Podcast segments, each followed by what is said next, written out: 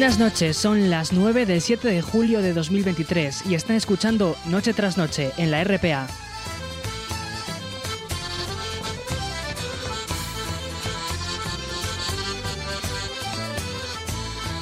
Los amantes del cacao tienen su día especial para celebrar, el Día Mundial del Cacao. Un día como hoy, un 7 de julio pero del año 2010, la Organización Internacional de Productores de Cacao y la Academia Francesa de los Maestros Chocolateros y Confiteros le otorgaron esta distinción para honrar sus, sus propiedades y beneficios. Ya tienen la excusa perfecta para disfrutar de este manjar. Recordarles que pueden contactar con nosotros a través de Facebook, Noche tras Noche RPA, y en Twitter, arroba NTNRPA. Como siempre, saludos de la familia del programa, César Inclán a la producción, Juan Lorenzo en la realización técnica y un servidor, Luis Miguel Allende. Asturias, si yo pudiera, si yo supiera cantarte y recordarles que un 6 de julio, pero de 1947, nacía el cantautor Víctor Manuel, en Mieres, Asturias. Sus canciones, que pretenden ser poemas musicalizados, hablan comúnmente de la vida rural, la libertad, el amor y la justicia. ¿Y cómo empezar este programa si no es con Asturias, de este Víctor Manuel?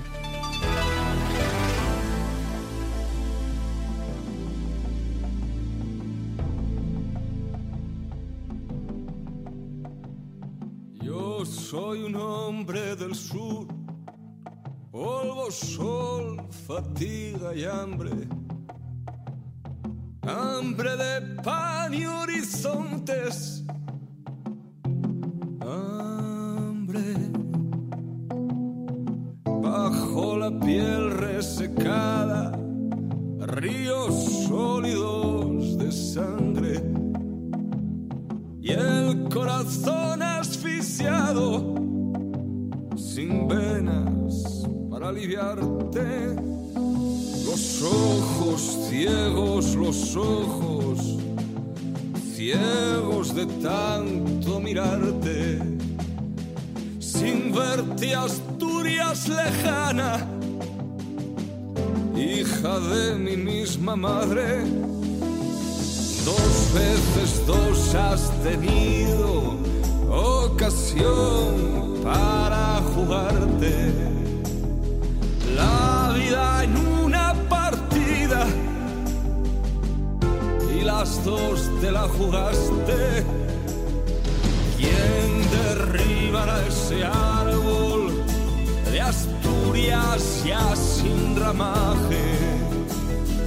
Desnudo, seco, clavado su raíz entrañable que corre por toda España, crispándonos de coraje.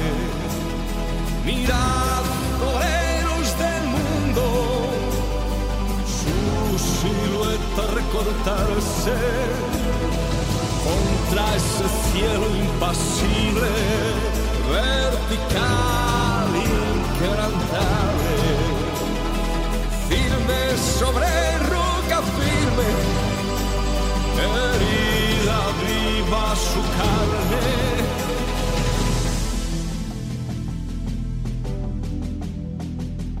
Millones de puños gritan su cólera por los aires. Millones de corazones golpean contra tus cárceles. Prepara tu salto último, lívida muerte cobarde.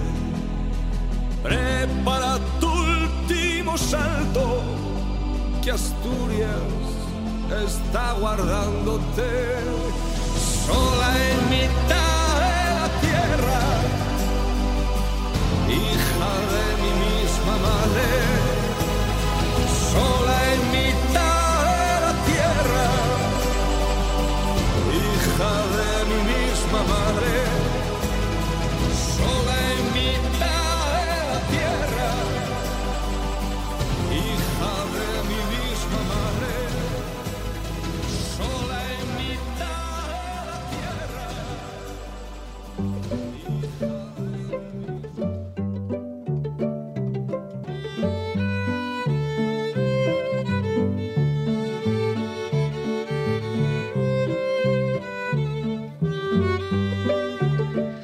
contamos con la compañía de César Inclán. Buenas noches, César.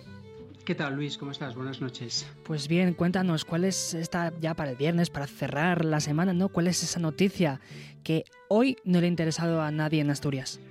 Pues mira, nos vamos del hambre de aquella Asturias al hambre en el continente africano en la actualidad, Luis, porque la organización no gubernamental Médicos Sin Fronteras ha reclamado este viernes el reinicio inmediato de la entrega de ayuda humanitaria a Etiopía, suspendida en junio por la sospecha sobre desvío de las entregas, ya ha alertado del repunte de las tasas de desnutrición en varias zonas del país, algunas ya por encima de los niveles de emergencia. La ONG ha especificado que más de 20 millones de personas dependen en gran medida de la ayuda alimentaria, especialmente refugiados y desplazados internos, antes de agregar que entre aquellos que hacen frente a un mayor riesgo hay embarazadas, lactantes, niños menores de 5 años y pacientes de VIH.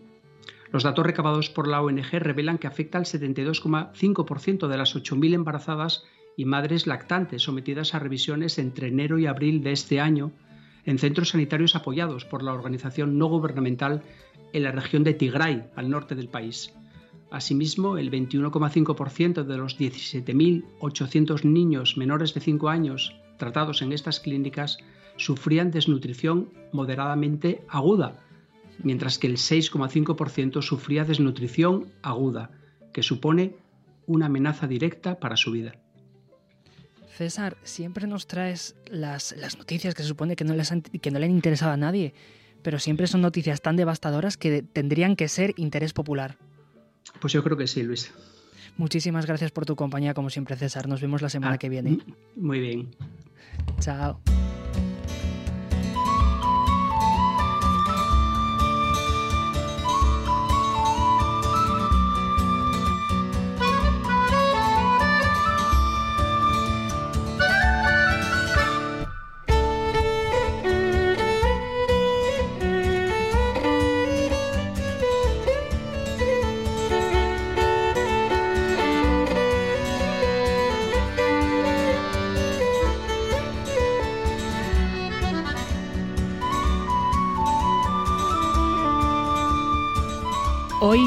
Comenzamos una nueva sección para esta temporada de verano con el músico Maxi Areñes, alma mater del grupo de folk progresivo Fontoria. Buenas noches, Maxi. Muy buenas noches, Luis, ¿qué tal estás? Buenas noches a todo el equipo y buenas noches, lógicamente, a toda la gente que nos está sintiendo con una radio cerquina y tenga bien, pues, el este programa para fácil compañía. Muy buenas noches. Buenas noches, Maxi. Dinos, ¿qué nos, ¿qué nos vas a contar en esta sección, ¿no? Que se llamará Pasando con Maxi. Sí, pasando con Maxi. Pues como, como indica ya el nombre, que ya da una pista, pues a través de, los paseos diarios, pago alrededor de, de, casa aquí en el pueblín donde vivo, un resido, que está apartado de todo, pues intentamos hacer, pues no sé, reflexiones, una reflexión, eh, unas críticas siempre siempre inspirado, por decirlo de alguna manera, por este paseo y por todo lo que lo que lo que veo y lo que siento en estos paseos.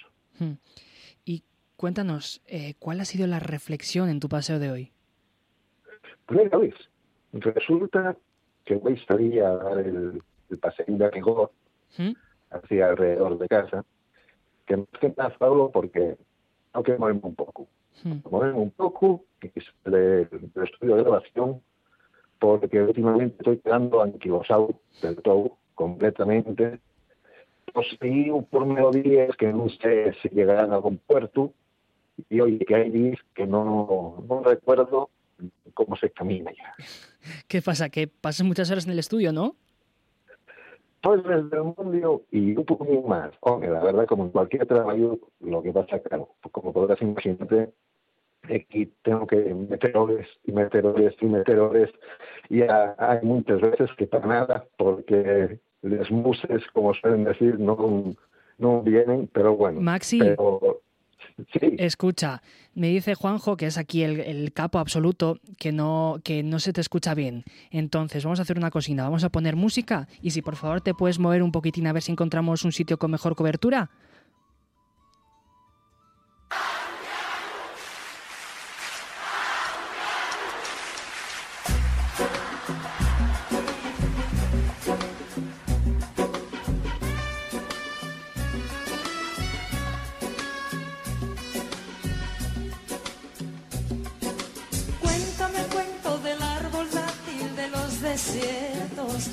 Las mezquitas de tus abuelos. Dame los ritmos de las darbucas y los secretos que hay en los libros que yo no leo. Contamíname, pero no con el humo que asfixia el aire. Ven, pero sí con tus ojos y con tus bailes. Ven, pero no con la rabia y los malos sueños. Ven, pero sí con los labios que anuncian besos. Contamíname, tendrás abrigo. Contamíname, mézclate conmigo, que bajo mi rama tendrás abrigo.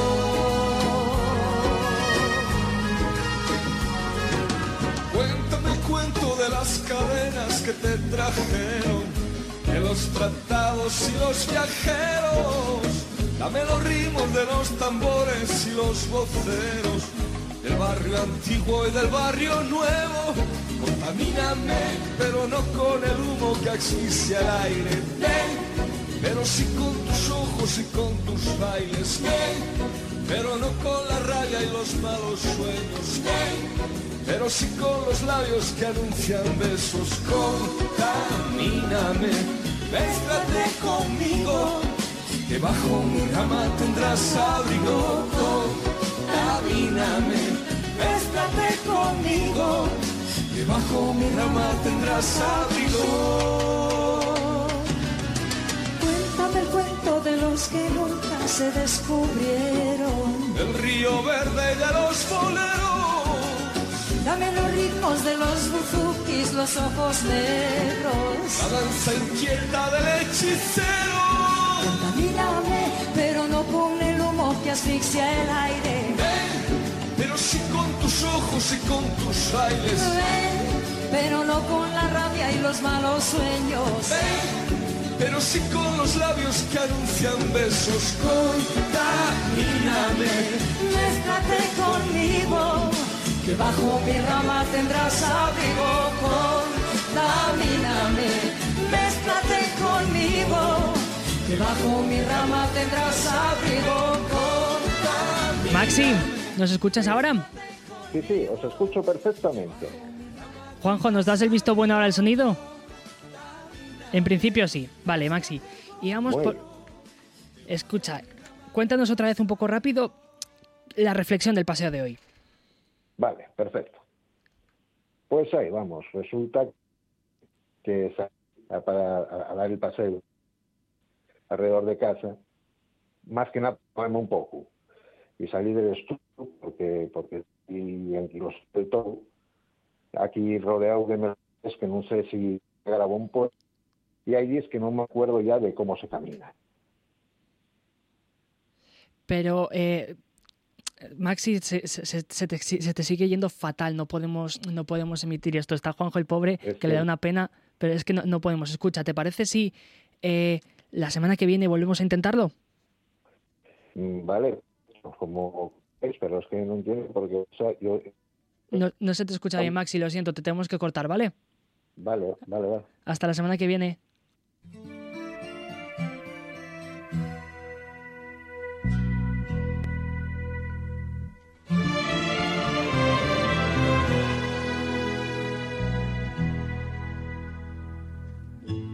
Hay amor despierta las piedras. Hay de aquel que no te sienta alrededor. Hay amor que nos abres las puertas. Hay amor tan necesario como el sol. Cuando llamas estoy a la hora que tú digas voy. Tantas veces nos quitas la pena, como tantas es amargo tu sabor. Hay amor del jardín, hierba buena, como espina puede ser el desamor. Cuando llamas estoy, a la hora que tú digas voy. Hay amor que despierta las piedras. que derriba frontera. Hoy, si fueras posible amarrar, tenerte siempre cerca, poderte controlar, saber cada paso que das. Si sales o si entras, si vienes o si vas, las narices enseñar. Hay amor como inmenso es el mar. Es amor quien altera las venas, como inventa las mareas o la flor. Hay amor que nos tienes en vela. A quien duerme se le para hasta el reloj. Cuando llamas estoy a la que tú digas voy. Hay amor. El Museo Arqueológico de Asturias acoge desde hoy viernes la exposición Venga a conocer Asturias, guía y carteles turísticos en la colección del Museo del Pueblo de Asturias, de 1899 a 1987. Para contarnos los detalles de esta interesante exposición hablamos con Suaco López, director del Museo del Pueblo de Artu- de Asturias. Buenas, Suaco. Hola, buenas tardes. ¿Qué tal? Bien, bien.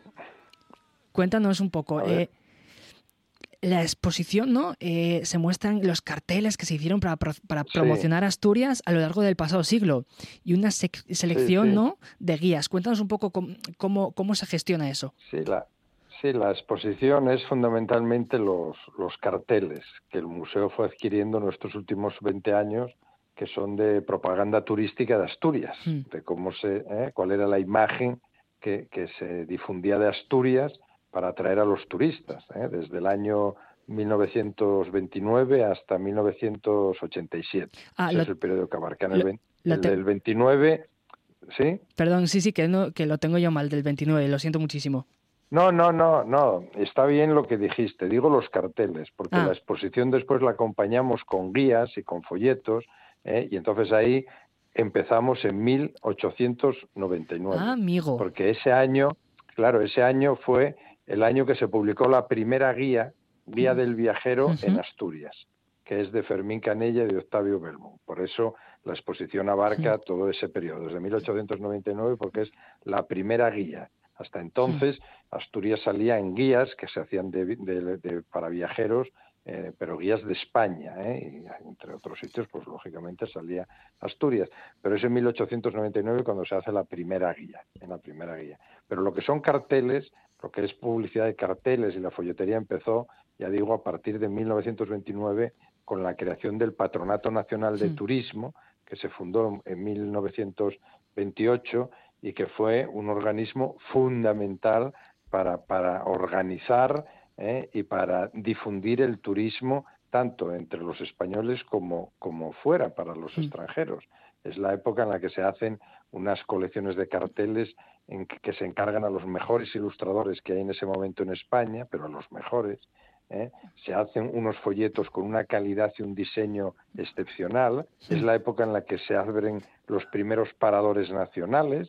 ¿eh? Es la época en la que se abren también museos a partir de este patronato nacional de turismo y también a partir de este patronato es la época en la que se hacen las exposiciones eh, universales o internacionales de Barcelona y de Sevilla.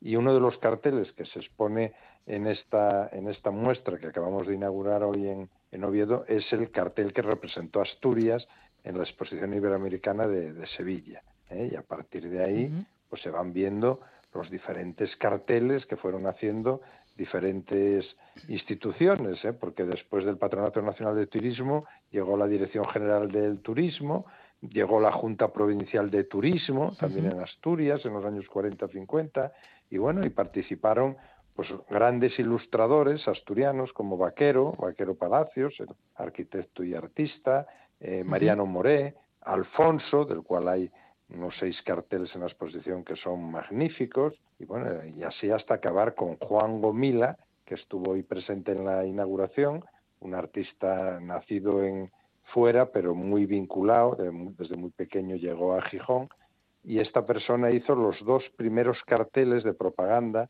que hizo el primer, vamos, el gobierno eh, los primeros gobiernos de la comunidad autónoma de Asturias, ¿eh? antes de la famosa campaña de, de Asturias Paraíso Natural. Entonces, bueno, esos carteles se pueden ver también en esta, en esta exposición. ¿eh? Y hoy estaba el propio artista. Eh, entiendo que, que, lo que nos has comentado antes, ¿no? Que es este como fomento en general del turismo, sobre todo al, a lo largo del siglo XIX, lo que da pie a que surja la muestra que nos traéis hoy, ¿no? Sí, sí, claro. Sí, estos son todo carteles, o sea, todo el desarrollo del turismo se puede ver muy bien en esta exposición y todos estos carteles se fueron comprando, ¿eh? algunos entraron, vamos, fueron entrando en el museo por donaciones, por depósitos, la mayoría son compras y muchas de estas compras, porque no es fácil encontrar estos carteles de los años 20, de los años 40, ¿eh? Eh, vamos, no, en Asturias no había ninguna institución que, tuviese estas esta colección de carteles turísticos y nosotros tuvimos que partir de cero, ¿eh? ¿entiendes? Hacerla. Y bueno, yo creo que es una muestra, pues ya digo, de lo que nosotros quisimos vender. ¿Qué se vende? ¿Qué, qué, imágenes son las que aparecen en estos carteles? Pues aparece mucho la naturaleza, es lo que se vende en Asturias, la naturaleza, las montañas, el paisaje verde, eh, la playa, el mar, el paisaje rural, los hórreos, por ejemplo, en los años 40 y 50 mm, hay algunos carteles, no solo hechos en Asturias, sino fuera, desde Madrid, que lo, el motivo principal, el icono eh, eh, más eh, significativo es el hórreo que aparece en esos carteles. Las villas costeras, las villas costeras, Luarca, Cudillero, Gijón, también aparecen motivos. El prerrománico también está ahí presente algo la gastronomía. En los años 60 ya se hace algún cartel donde eso, Asturias, eh, su gastronomía, con una imagen, con una fabada, la sidra, etcétera. Lo mismo que se vendía en los años 20 es lo mismo que seguimos intentando vender hoy para atraer turistas.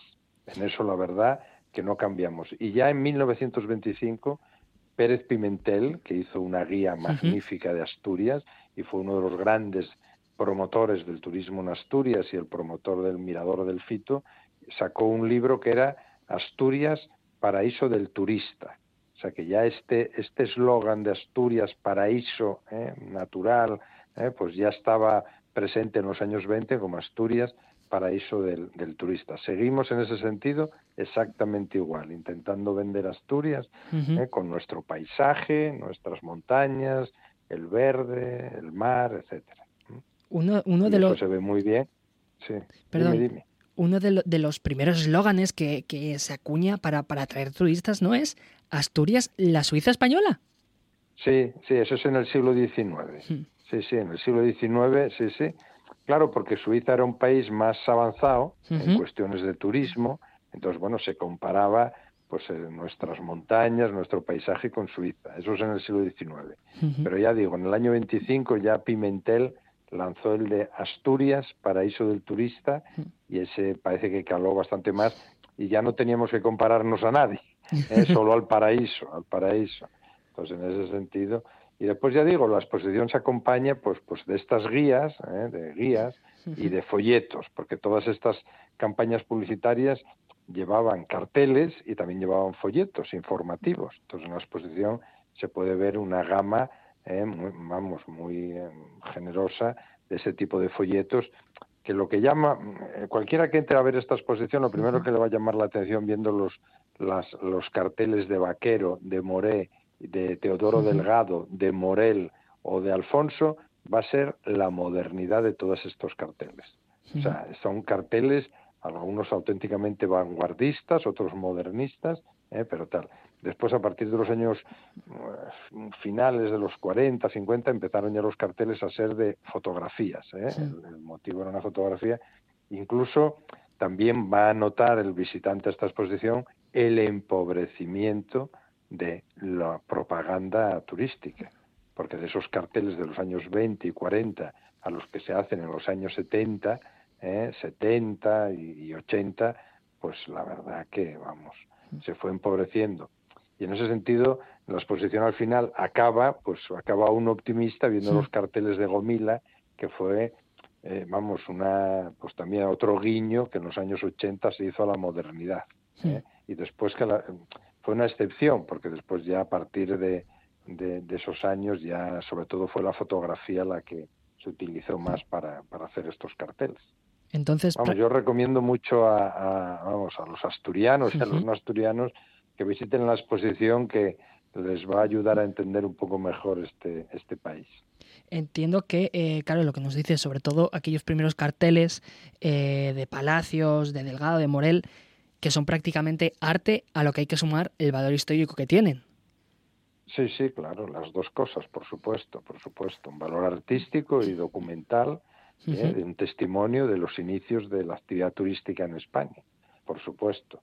Son todo, estos son litográficos, son colores que más son carteles, porque estos carteles se conservaron porque no se llegaron a usar, porque alguien los guardó.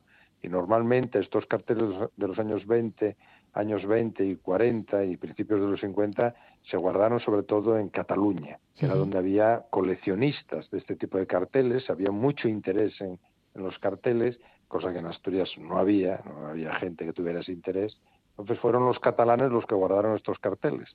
Y hoy nosotros mm, los tenemos que comprar pues a estos coleccionistas ¿eh? y, todos estos carteles que vamos adquiriendo en el museo proceden de Cataluña, de esos años, 20, 30, 40, todos vienen de Cataluña y están muy bien conservados. Son carteles que nunca se llegaron a poner en ningún sitio, que se guardaron ¿eh? y están con todos sus colores litográficos muy vivos y bueno, es otra de las cosas que llamará la atención a, los visitantes de esta exposición, ¿eh? que, lo bien conservados que están estos carteles. Y ya para acabar, ¿nos puedes por favor decir si es necesario reservar o podemos ir directamente al museo y ver? Sí, sí, sí, el museo es de entrada gratuita, la exposición. Bueno, el museo está cerrado los lunes y martes, es un problema, pero el resto del, o sea, a partir del miércoles, de miércoles a domingo, tiene un horario muy amplio, ¿eh? ininterrumpido, y, y vamos, yo creo que, bien, pero sí, lunes y martes está cerrado, pero no, no, se puede visitar la exposición, ya digo, gratuitamente, ¿eh? en el Museo Arqueológico de Asturias, en Oviedo. Pues ya saben, tiene una cita en el Museo Arqueológico de Asturias de miércoles a domingo y Suaco, muchísimas gracias por, por, por, traernos ¿no? esta, esta pincelada de, la, del pasado turístico de Asturias. Muy bien, muchas gracias a vosotros. ¿eh? Buenas por, noches. darle cobertura a esta exposición. hasta luego. Hasta luego Adiós. Concurso de podcast de RTPA. La Radiotelevisión del Principado convoca el primer concurso de podcast de ficción y no ficción. Presenta tus trabajos hasta el 31 de julio. Gana premios en metálico y la posibilidad de escuchar tu podcast aquí, en RPA, la radio autonómica de Asturias. Consulta las bases en www.rtpa.es. Concurso de podcast de RTPA. RTPA con el talento asturiano. RTPA. Vocación de servicio público. Cosas que pasan en noche tras noche. Porque leí un tuit que me hizo mucha gracia que decía que que la Infanta va a acabar la temporada como Real Madrid, sin títulos. Sin títulos, sí, eso lo, leí yo también. Este. Sí, sí. Uno de la fundición puso uno que me hizo mucha gracia, que decía que, dice, que empieza a sospechar que el campo del Girona está hecho sobre un, cementerio, indio. Bueno, voy a contar una cosa que además luego me va a permitir enlazar con otra y le voy a hacer, en términos futbolísticos, un pase en profundidad a Oscar. Cada vez preparáis mejor vuestra sección, ¿eh? no, no, estamos improvisando. Va la microsección.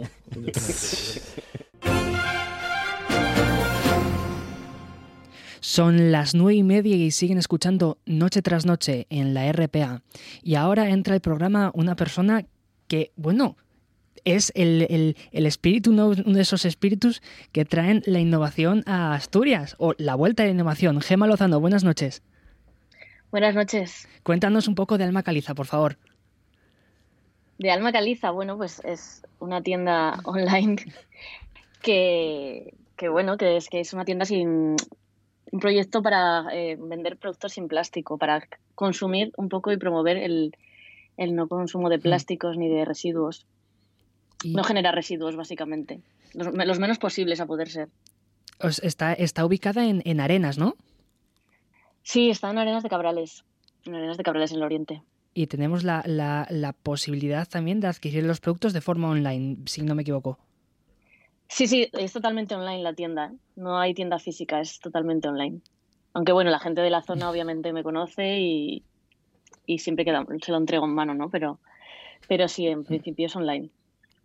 Pues ya saben, a comprar a Alma Caliza, que no hay que, que no hay, que no hay que, mm, que, que por, ay, que se me ha ido la palabra, que no me saldrá. Eh, consumir no.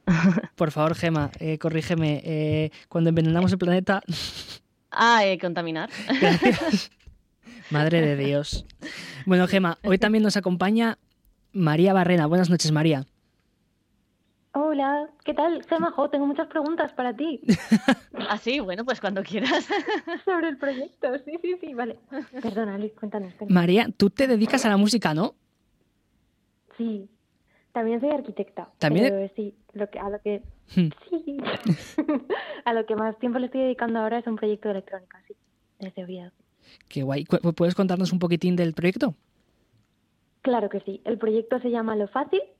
Am, nació en la Escuela de Arquitectura cuando conocí a un señor que mm, es de Oviedo, de Oviedo. Yo, es que soy de, yo soy de Rivas, de Madrid. Pero empezamos a hacer música ahí y con la pandemia nos volvimos a, a Oviedo, como se volvió él y me arrastró a mí. Y hemos encontrado como un lugar muy guay para trabajar aquí. Mucha gente con interés, o sea, desperdigada por las montañas en su mayoría, Mm. pero con, con interés de aproximarse a la música y, y al encontrar tu historia y poderla contar a través de la producción de ella, muy diferente, muy bonita y muy auténtica. Pues qué guay. Así que desde aquí. Y si nos quieren buscar en redes, lofacil.world, ahí estamos en todas Yo ya te sigo. ¿Qué dices? Sí. Jolín, gracias, qué emoción. Pues ya Pues ves. luego, luego te escribo, te tengo que preguntar qué te parecen las canciones. Perfecto, yo te lo digo. Y te paso las nuevas, que vamos a, vamos a publicar Genial, yo estoy empezando pues también eh, a cantar y todo esto, así que oye. ¿En serio? Vale, vale, pues nada, luego nos escribimos, te mando las secretas que vamos a publicar en otoño y Ah, nada, ahora vamos a hablar de lo que Luis nos ha pedido que hablemos porque esto es un monopolio Sí. tremendo. Antes, an- antes que. No, no, yo, yo siempre a favor de que se promocione el arte y el talento, siempre, always. Pero, pero si os parece bien, empezamos con Gema. Tú esta, esta semana, ¿qué has visto? ¿Qué, qué te haya interesado? Uy, pues es que estoy en un momento que con mucho lío y no, no estoy viendo absolutamente nada. Y la verdad que estoy un poco perdida de, de- de lo que está, de lo que hay ahora mismo, así en plan que sea viral o que esté de moda y tal. Y además, como hace tiempo que me quité Netflix, con la movida aquella de Netflix, Hmm, de las pues contraseñas. eh, sí que me salen como sugerencias y cosas, pero es como, mierda, no tengo Netflix, mierda, ahora no tengo Netflix, ¿para qué me lo he quitado? Pero creo que me voy a mantener en firme en, en seguir sin tener Netflix, no sé por qué, pero Pues lo que nos traes hoy es la, re- la reivindicación de decirle no a Netflix. Claro, sí, porque es que, mm, no sé, me pareció un poco en su momento, yo no sé si, si han cambiado un poco las normas, porque la verdad que no lo he vuelto a intentar, pero me pareció un poco abuso en su momento, un poco de desfase el tema económico, ¿no? Y el, y el, Es el lo hecho que de... tienen los monopolios. Claro. Los y el hecho monopolios de, imponen de- sus condiciones. Sí, y el hecho de tener que estar todos como, como, como en la misma vivienda, ¿no? Es como, pero esto que sabes, al final es como, y la persona que viva sola y quiera consumir Netflix, ¿qué pasa? Claro. No, y O que, sea, no me parece. y que encima Netflix empezó con aquello de comparte tu contraseña. Claro, claro, ¿no? Y aparte que, que eso, que según están las circunstancias ahora de, económicamente para la gente joven y no tan joven y que encima le pongas más trabas, no, me parece. Además tampoco me pareció que tenía un nivel, eh, una calidad de, de contenido como para pagar lo que estaban pidiendo. O sea, no, no me parecía. Antes sí, pero ahora digo, mira, ya no sigo pagando algo para ver uno cada- un documental cada X de crímenes que me veo yo algo así, ¿sabes? Yo también. Entonces no. bueno, a ver si vamos a hacer aquí un super match. No, pero con esto de Netflix, yo entiendo que ellos dicen, a ver, esto es como un club, yo te ofrezco unas, unas condiciones y se las aceptas bien y si no te vas, pero la historia es que e- ellos empezaron con unas condiciones y luego según van teniendo monopolio han ido endureciendo. Entonces entiendo que desde el punto de vista ético digas, oye chicos, pensadlo un poco. Me- Claro, claro. Yo ahora es que tiro más para net, para filming, perdón. Barro más para filming. Ah, pues o sea, es yo como. venía a recomendar algo de filming. Ah, pues, pues venga, venga, dale, dale. Pues María, tú que nos, pues María, ¿qué nos traes hoy? Pues yo traigo tres cosas. La primera es un corto de Roberto Fernández que se llama Mamá viene del cine, que está en filming, en el que actúa una amiga mía, ah. que se llama ah, Noelia Zamorano. Y me encanta, no porque esté mi amiga también, que es maravillosa, sino porque aborda un tema que es el de retomar una pasión después de que has sido madre. Y es una persona que, una mujer que lucha por esto, por ella decir yo siempre he tenido esta pasión y aunque ahora haya ocurrido esto, ¿qué ocurre? ¿Qué es lo que me encuentro cuando intento hacer algo que además es como que medio puede estar mal visto en ciertos entornos? Vamos, en mi entorno lo está desde luego, que es el dedicarte a algo que no es estrictamente productivo en el momento cero en el que lo empiezas. Y así que es una narración muy bonita, muy emocionante de una historia que yo creo que es muy necesario de la cual se hable.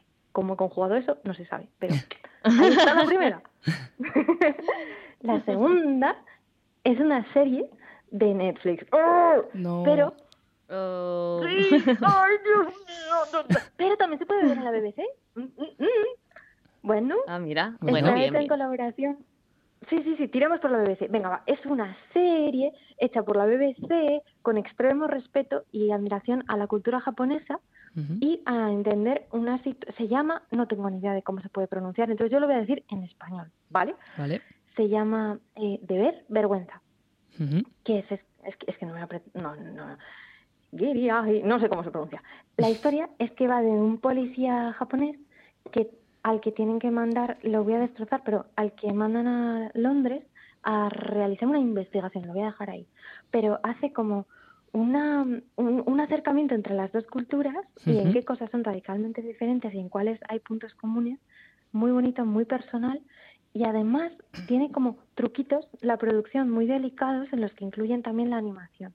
Pero como de manera delicada, de verdad, no es como estos efectos raros que de repente hace la cámara y dices, ¿por qué hiciste eso? Te cargaste la serie.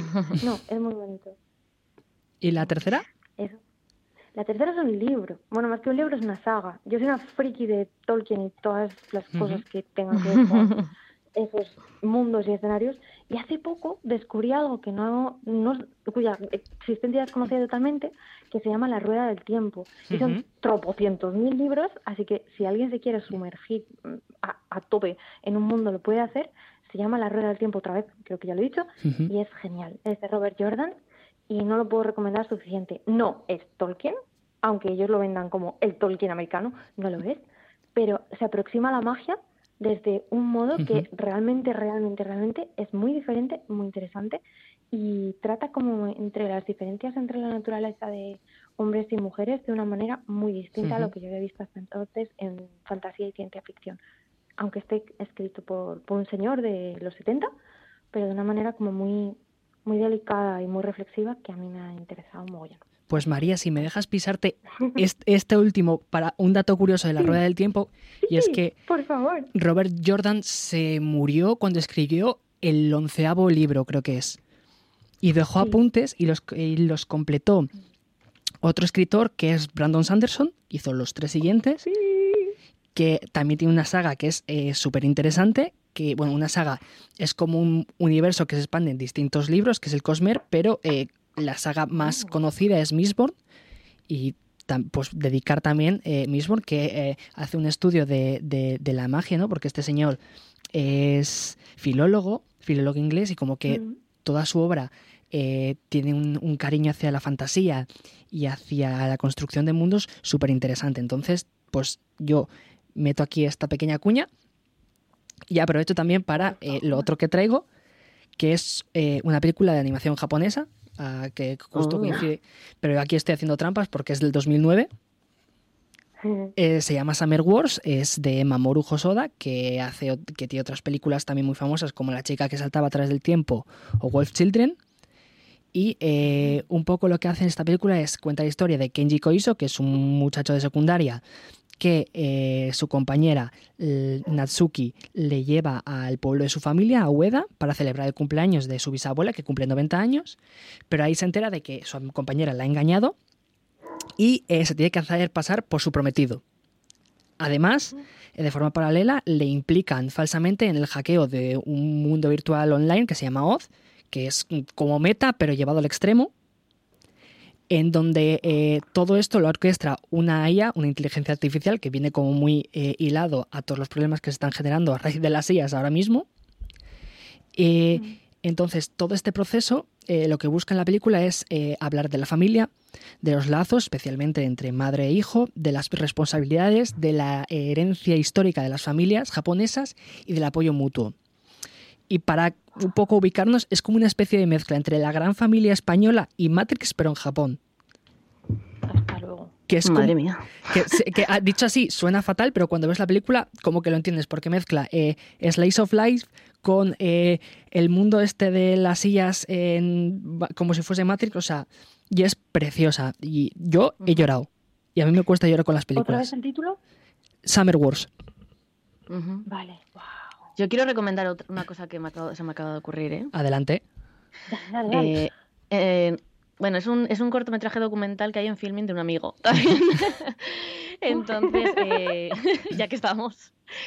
Y se llama The Road, But and, the and, the Place Dark. Es sobre pues, la situación de Sierra Leona de, que siguen 20 años después de la guerra civil como la situación es de los países más pobres del mundo. Entonces, bueno, un poco el, sufrimiento que siguen teniendo, ¿no? Es un corto documental que estuvo nominado, bueno, em, candidato a los Goya y creo que también tiene los BAFTA. Alguna nominación. De Borja Larrondo, que es mi amigo. Que o sea, nominación, nominación a un Goya y dos BAFTA como si fuese eh, una cosa de andar por casa. Espera, espera, que te lo digo ahora mismo. Lo del BAFTA. Eh, sí, creo que sí. Bueno, pero si os parece bien, ahora vamos a pasar. Awards Documentary, sí. Vamos a pasar eh, al tema principal. ¿Os parece bien? Sí, claro que Perfecto. Sí. 4, 3, 2, 1, 0. We have ignition. Orgullo friki, orgullo friki, no tengas vergüenza. Orgullo friki, orgullo friki. Orgullo friki pierde la cabeza. Eres un fricazo como yo. No tengas vergüenza, vamos, grítalo. Si ves Doctor Who y veías Dragon Ball, intentar negarlo es un error. Y ahora sal ahí y cosplayéate. Márcate unos bailes y diviértete. Por un día es tuya la ciudad. Pierde la cabeza como le No me importa que seas de Star Wars.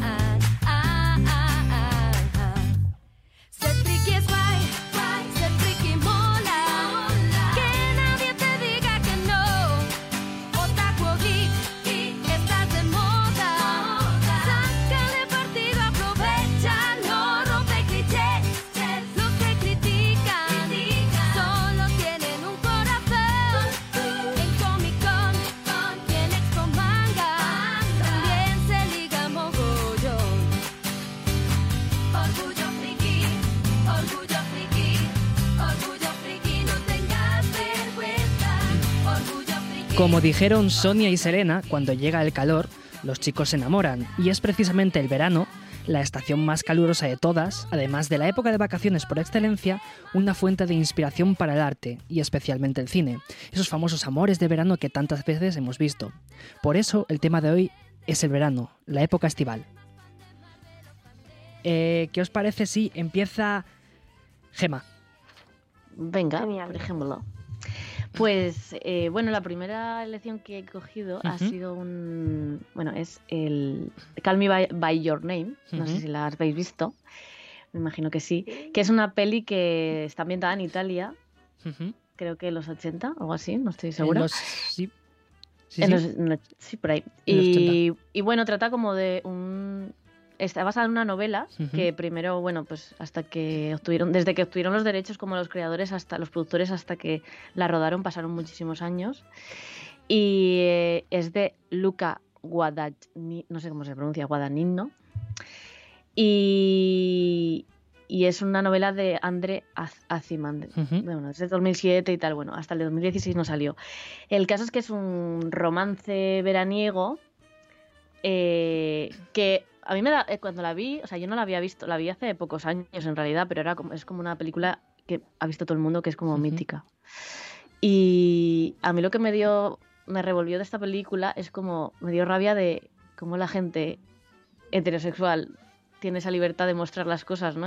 o de también los que no tienen mucha diferencia de edad, eh, como que es todo más relajado y al final estos es como que todos a, escondidas, ¿no? Me dio como un poco de rabia en realidad. Y es eso, son dos chicos que pues que empiezan a tontear, uno es menor de edad y el otro es un chico que está en posgrado, que es alumno de su padre.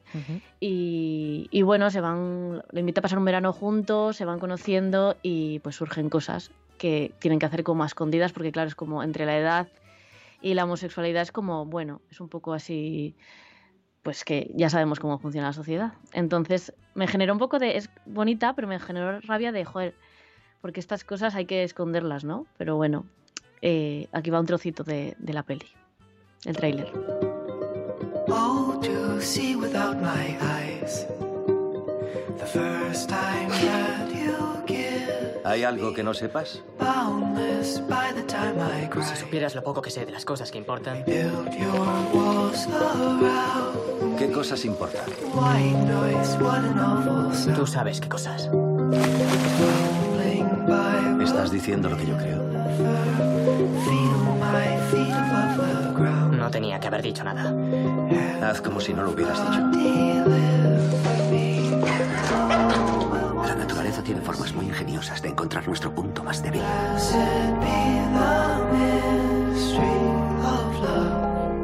Llámame por tu nombre y yo te llamaré por el mío. Pues Gema, es decir que yo también traje con mi By Your Name. Vaya. Es que, a ver... yo estuve a punto. Es que la, película lo merece, o sea, es preciosa. Es que claro, es Italia, verano, la hmm. típica estampa veraniega, ¿no? De, que por lo menos nosotros que como que tenemos el Mediterráneo cerca es como que contemplamos esa imagen de verano en nuestra cabeza, ¿no? Y también está guay porque al final el padre de, del chico le dice como que, que, se quede con lo bueno hmm. de la historia y como que y también le confiesa, ¿no? Que él también tuvo ahí algo. Hmm. Pero que está bien el mensaje final también, como que o sea, eh, a mí me dio rabia un poco de, ay, parece que se esconde, ¿no? ¿Y por qué estas cosas? Pero luego al final el mensaje es bueno, ¿eh? El mensaje es, bonito. Yo, por ejemplo... Yo lo que sentí más... Uy, perdón. No, dime, dime, María, tranquila. Sí, sí. Que yo lo que sentí más es que Oliver en realidad estaba prometido y tenía la vida como hiper encausada, como con la familia que su, o sea, con la chica que su familia aprobaba, con la carrera brillante delante de él, entonces era como sucumbo a esto que más allá de la homosexualidad como que es obviamente que es algo que se va a quedar aquí y que luego no voy a poder continuar, le doy también alas a este chaval que es mucho más joven que yo y o sí, también. como desde el punto de vista de lo efímero y la diferencia de edad y también la diferencia como en los roles de poder que desde la homosexualidad. sí, bueno, por supuesto, por supuesto. Mm. Sí, perdón, No, no, no, tranquila. Y, no, no, y lo otro también, eh, por supuesto, por supuesto. Eh, también cuando el padre le dice al final lo de ojalá yo me hubiera atrevido a querer como tú lo has hecho, wow, mm. ese momento es Bueno, claro, es que es, que es como un super mensaje, porque además eh, lo que te esperas es que sus o sea, lo que se vende en el hmm. cine, lo que te esperas de reacción es que eh, él tenga miedo, no por la edad ni por, eh, o sea, sino por, por, el tema de hmm. la homosexualidad o que los hmm. padres reaccionen de una mala manera. Y al final el padre reacciona de súper buena manera, que es algo como desgraciadamente privilegiado, ¿no? Que te reaccionen así. bueno, a día de hoy igual no tanto, ¿no? Pero quiero decir que, que el mensaje está muy bien al final y, ah, lo, de, lo que dices del, comprometido es, es también algo como que a todo el mundo, yo creo que, bueno, a todo el mundo no lo sé, pero que a mucha gente le pasa, ¿no? Que se ve en una situación de esas de, ostras, eh, ¿hasta qué punto quiero seguir con esto o quiero vivir algo así o tengo que apartarlo? Es esa, ese dilema que a mucha gente se le plantea en algún momento de la vida. A mí, por ejemplo, la película me parece que es muy lenta, lo cual no es malo, porque al final un poco lo que buscas como no dar esa sensación de que el verano es eterno, de que nunca va a acabar. Y a la vez como que lo que más a mí lo que más me gusta de, esta película es la dirección de foto porque eh, todas las eh, escenas son como obras de arte, cómo aparece la luz, cómo se usan los colores, ¿no? Y es al final lo que genera es como una atmósfera idílica que lo que te da a entender es eso, que el verano es eterno, que esto es un amor increíble y que nunca se va a acabar. Pero se acaba. Y da pie a esa escena final de Timothy Chalamet, que es el protagonista, que es Helio, llorando enfrente de eh, esa chimenea, que a mí me parece de las Mm. mejores escenas de la historia del cine. Que, en la Sí, que- eh, sí. Es un amor adolescente también, ¿no? Refleja también un poco el amor adolescente de verano que te quedas ahí como, Mm. Dios mío, se acaba el mundo.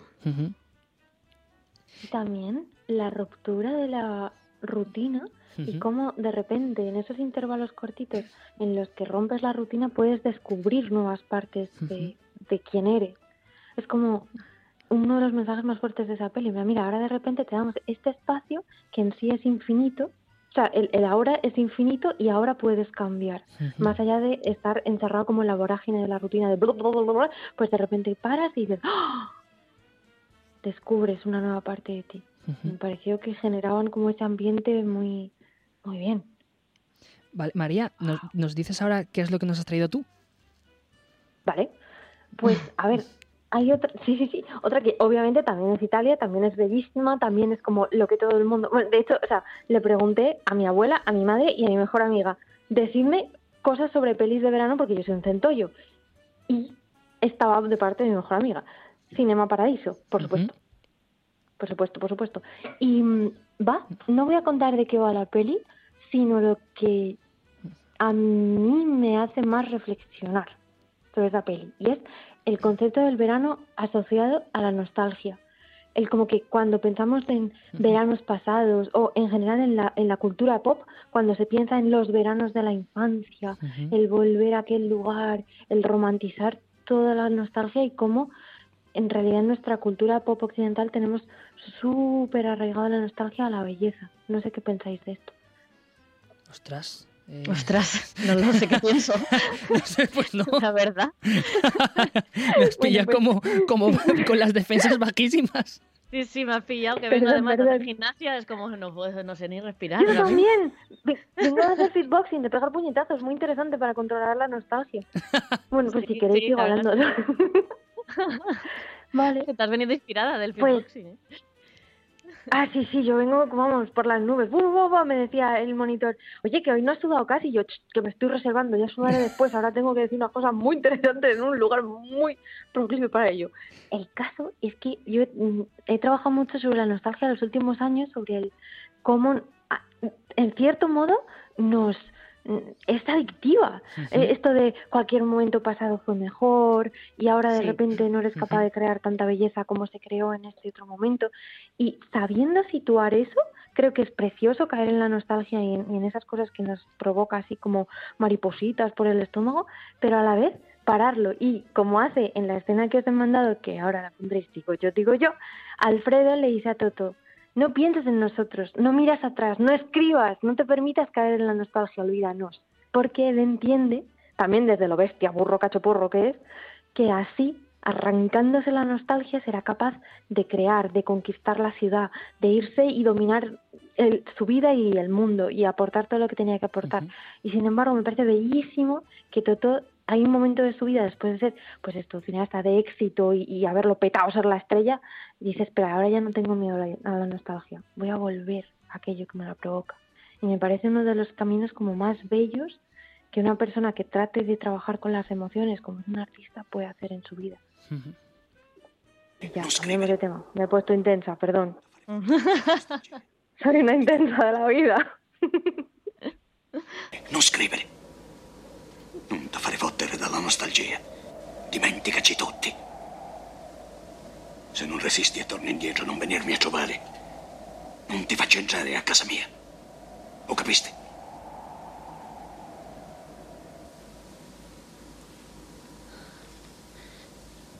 Grazie per tutto quello che hai fatto per me. Qualunque cosa farai, amala. Come amavi la cabina del paradiso. Quando eri picciretto.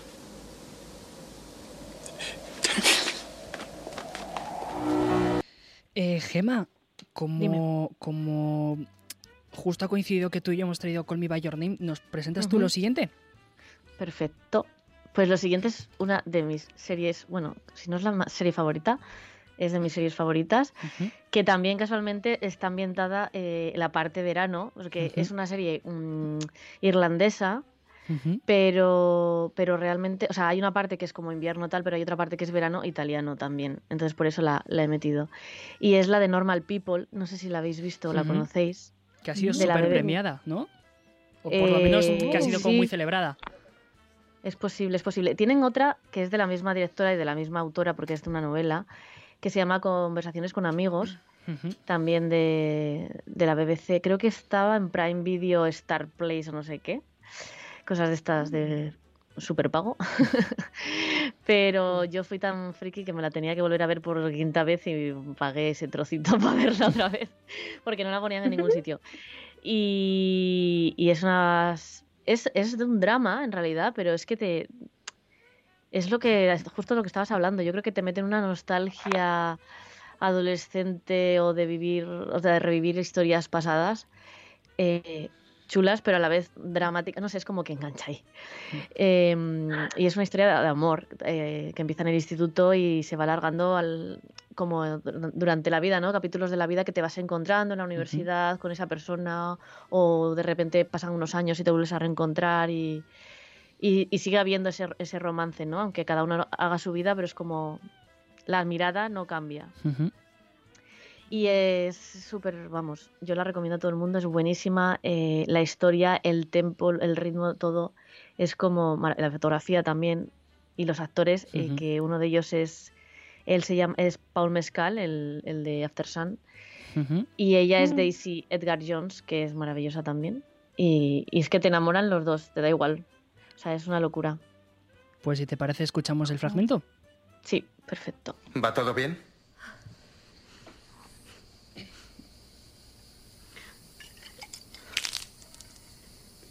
Suelta eso. ¿Perdona qué? Suelta esa copa, por favor. ¿Quieres que la suelte? Vale. Jamie. Sí, vale. Ya la suelto. Mira. ¡Ven aquí! ¡Ven aquí! ¡Ven aquí! Tranquila, tranquila.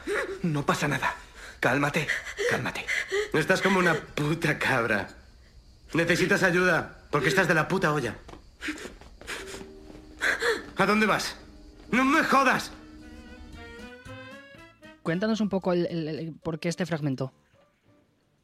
Eh, bueno, este fragmento es como el. este es la parte de Italia. Entonces, también, te, también te digo que no encontraba nada en castellano y he puesto esta escena, que es la única que he encontrado. Pero es verdad que este verano es un poco extraño porque ella tiene pareja, invita al novio este de la infancia y, la pareja actual de ella, ese momento es una discusión porque la trata fatal y el otro sale a defenderla.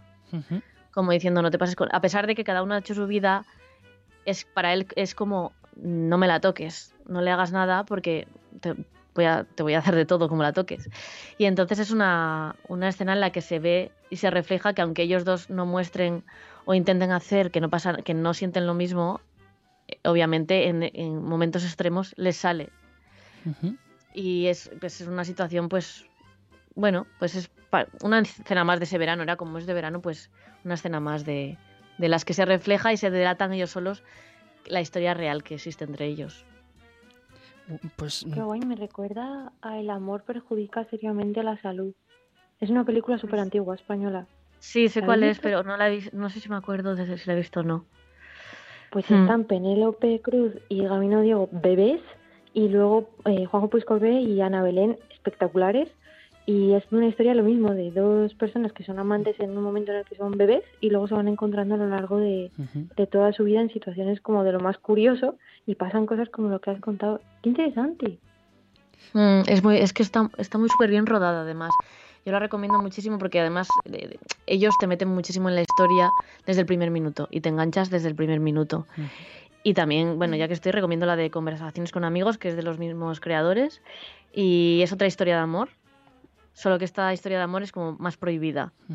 y, de estas historias que no se pueden manejar y que se te va de las manos y todo esto. Pero es que las cuentan tan bien y el ritmo a veces parece como... O sea, no hay ni diálogos en muchas escenas y solo con las miradas y los gestos y, en, y, todo, no hace falta que digan nada y eso, es lo, eso es lo buenísimo de esta serie. Que la actuación de 10, ¿no?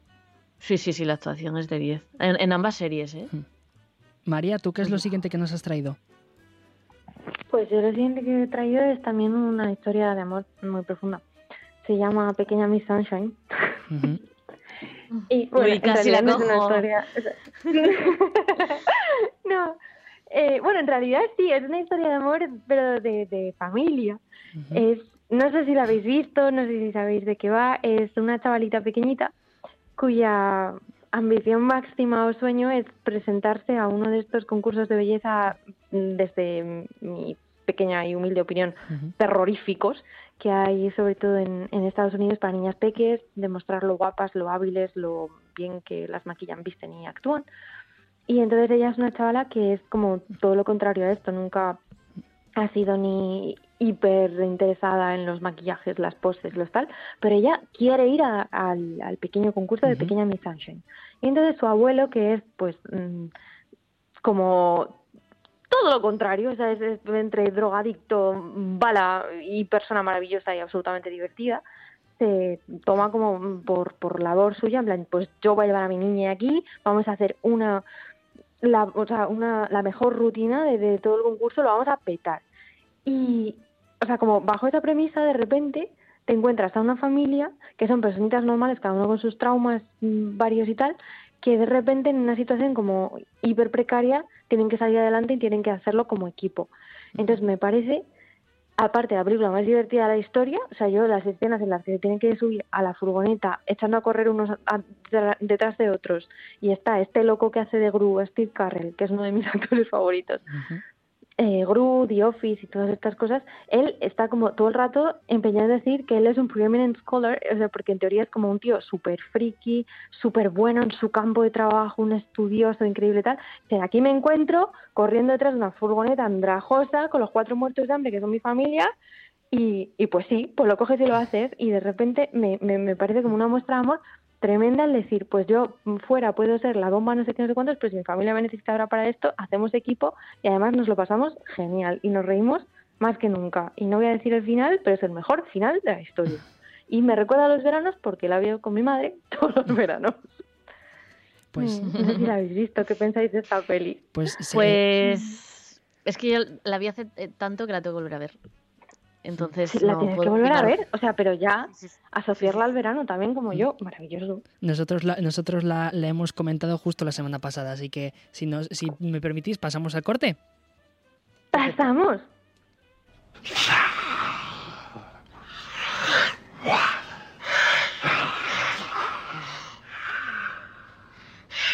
Perfect, perfect. You're the world champion growler. Time for your beauty rest. Get in there.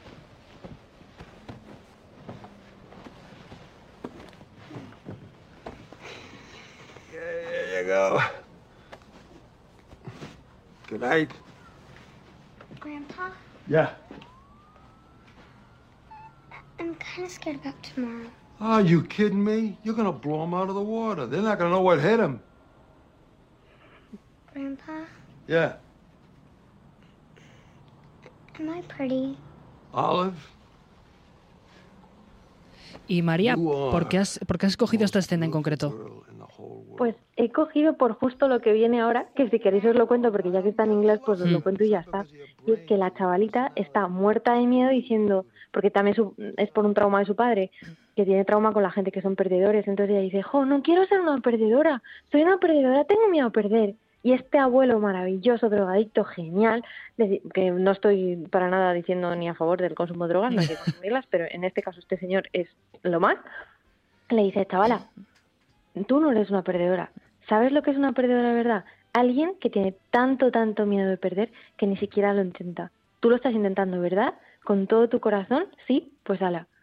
Y, y con eso se enfrentan como a, cualquier cosa. Entonces me encanta la reflexión de hagas, o sea, que venía un poco también de la peli anterior de hagas lo que hagas, ámalo y no te rindas. Y encontrar como el, el- la fuerza de esto también en, en los veranos. Hmm. Pues yo voy, a- yo voy a hilar con esta reflexión ¿no? de, de, de abuelo favor. apoyando a su nieta para ir al opuesto contrario eh, yo traigo The Kings of Summer o Los Reyes del Verano en España, que es una película de 2013, y que toda la película arranca con el protagonista Joe Toy, que es interpretado por Nick Robinson, que es uno de los chicos de Jurassic World 1, y eh, Simon en la película de Love Simon, que está hartísimo de su padre, que es Nick Offerman, que es conocido por su papel de Ron Swanson en Parks and Recreations, ¿no? Que entonces lo que hace Nick es de un padre súper super sobreprotector eh, con su hijo y que en ocasiones llega hasta llamar a la policía porque no hace lo que quiere. Y en una de estas situaciones extremas, el chiquillo lo que hace es coger a, sus dos amigos, Patrick, que es interpretado por Gabriel Basso, y eh, otro chaval que es Viallo, que se les acopla, que es súper excéntrico y que está interpretado por Moisés Arias, que la gente de mi época le conocerá por ser eh, rico de Hannah Montana. Eh, roban víveres y roban dinero a su padre, se escapan de casa y se van a vivir al bosque, donde eh, como que construyen una casa y se pasan todo el verano viviendo en el bosque y paralelamente son los padres con la policía buscándoles y no consiguen encontrarlos. Entonces, este, este Comic of Age, ¿no? El, los últimos estertores de, la, de, la, infantilidad y la, a entrar a la juventud.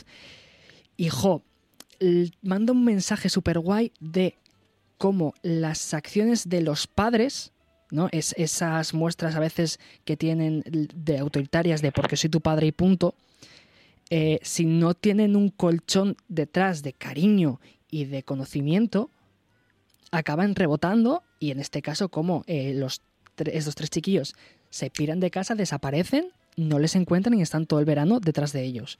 Y sin, ahora vamos a escuchar un corte. Vamos a construir nuestra casa. ¿Una casa en un árbol?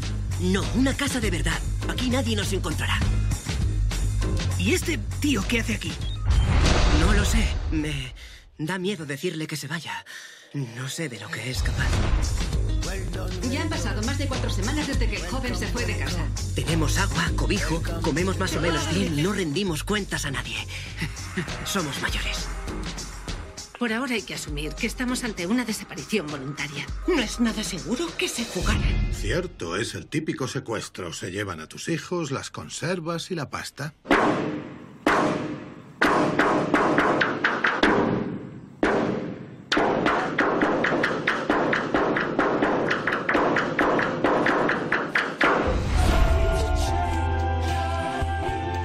¿Pero qué os ha pasado?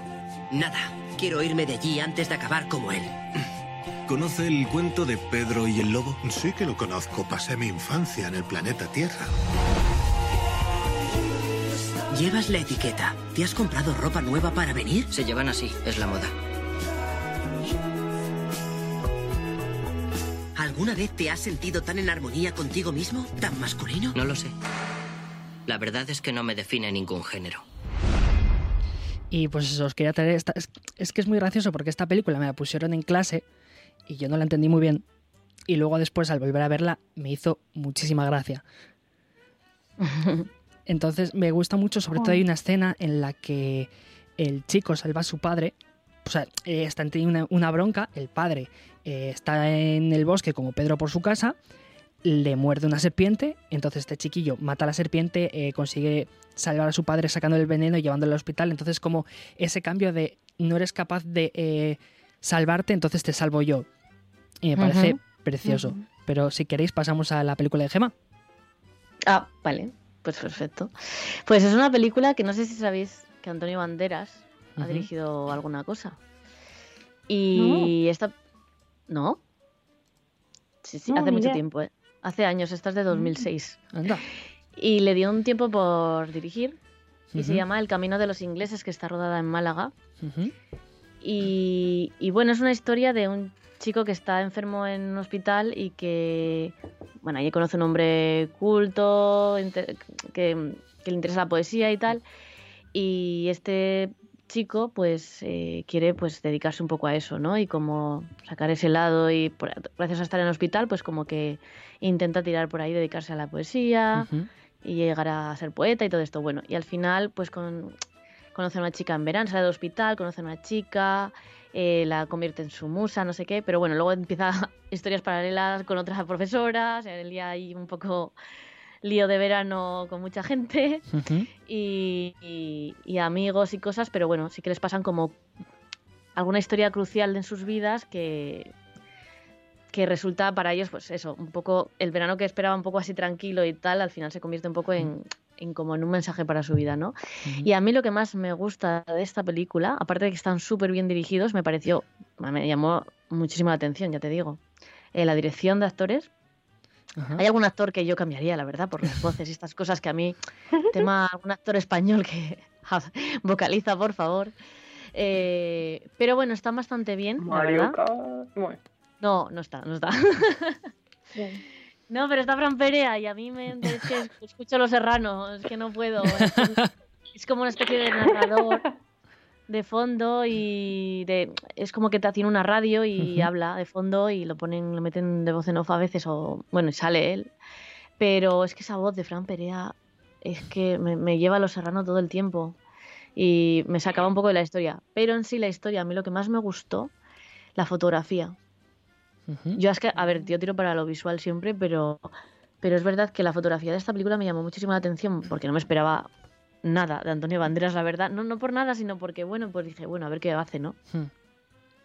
Y la verdad que visualmente tiene, yo la he visto varias veces, ¿eh? Es como estas películas que para mí es un poco, a ver, hace muchos años que no la veo, pero siempre recuerdo así como un poco catártica, de esta que te deja así pensando eh, a nivel visual como que te atrapa mucho. Hay escenas debajo del agua, porque a mí me gustan mucho las, escenas, las imágenes debajo del agua y tiene algunas en la piscina muy, muy buenas. También tiene a nivel visual y como comparaciones artísticas, o sea, no sé, hay, hay, unos, hay unas imágenes que te dejan loquísimo y que no te esperas para nada que Antonio Banderas sea capaz de hacer algo así, o por lo menos yo no me lo esperaba, no sé, me esperaba algo como más normal, de estándar, ¿no? De Academia de Cine. Y la verdad que hay muchas cosas que, que creo que son muy buenas a nivel visual y artístico. Sí. Pues si te parece, pasamos al corte. Y me han dicho que estado en el hospital, que te han quitado un riñón. Eso es muy importante, ¿no? ¿Muy importante? Sí. ¿Te han puesto otro? No, como no ves ahora. Puedo hacer de todo. Seguro. Seguro. Yo me llamo Luli.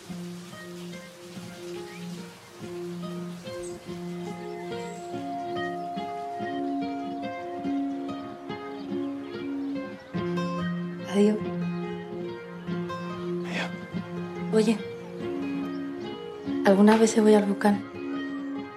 Por las tardes.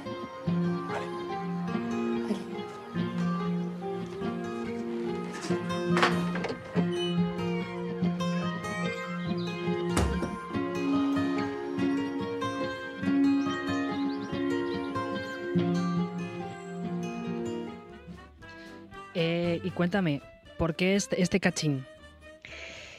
Bueno, este cachín porque el tráiler me parece horrible. o sea, el tráiler me parece malísimo, no le hace nada justicia a la película. Y me he quedado loca buscando fragmentos, no hay apenas, hay este.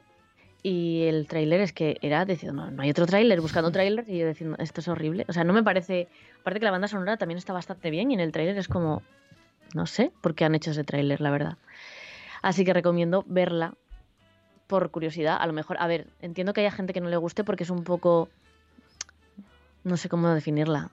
Tiene algunas. Es, es lenta, es del, del. Pero el del lento que a mí me gusta. O sea, del. No del lento que sobran cosas, sino Mm. del lento justificado. Sí, del lento que está bien, como, como Colby Name, que dices tú, vale, entiendo que sea lento. Sí, o por lo menos a mí me lo pareció. que te cuenta. Sí, a lo mejor ahora la veo y digo, bueno, no, olvidaros de lo que estoy diciendo. Pero yo recuerdo, es que hace muchos años que la he visto, porque es del 2006 esta peli. Eh, y de- si es de estas pelis que además, si yo repito, es porque es de, de mis películas que, me, que, que necesito ver de vez en cuando como para eh, meterme en mi mundo, ¿sabes? Y entonces es... eh, recomiendo verla, luego cada uno que juzgue, pero es tiene ritmo, hay gente que les espera este ritmo, pero bueno, yo creo que está justificado, lo que recuerdo es que sí.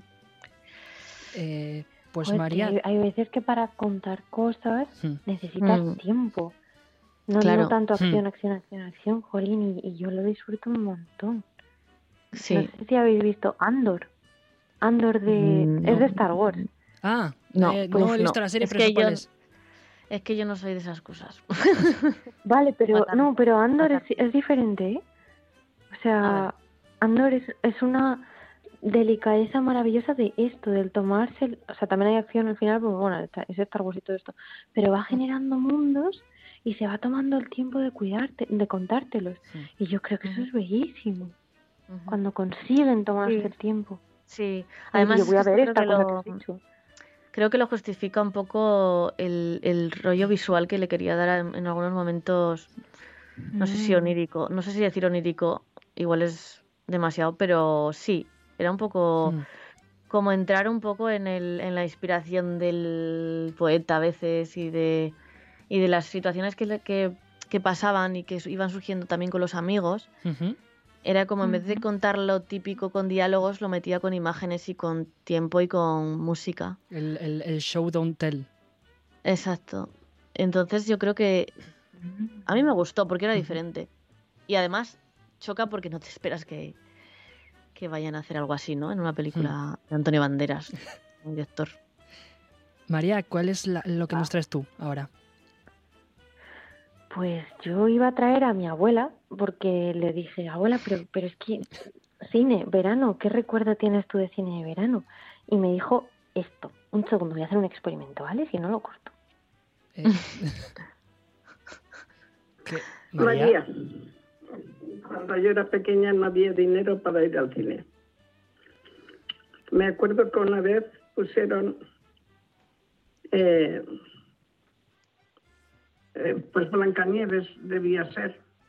Y No sé si se ha oído, pero esto es mi abuela valiente que habla de que sus primeras experiencias en el cine fueron durante la guerra. Entonces no hubo experiencias, obviamente. Y luego, cuando ya vino a... Bueno, ella primero fue a, a Valencia a trabajar y después fue a Madrid. Entonces, una de sus primas, las primeras experiencias fue que desde la casa, en, en Vallecas, se podía ver un cine de verano que ponían. Y entonces ponían a los niños en el balcón de la casa y una vecina que se enfadó con ella un día por una rencilla estúpida dijo, ah, sí, que queréis ver el cine así, pues voy a llamar a la policía. Y llamaron a la policía y entonces ya no pudieron seguir viendo la, el cine. Ostras. Y, me- y me, hizo me hizo muchísima gracia, en plan, la hija puta de la vecina, diciendo, ah, que tenemos esta bronca, pues ahora te vas a quedar sin ver el cine. Pero se lo pasaban haciendo eso.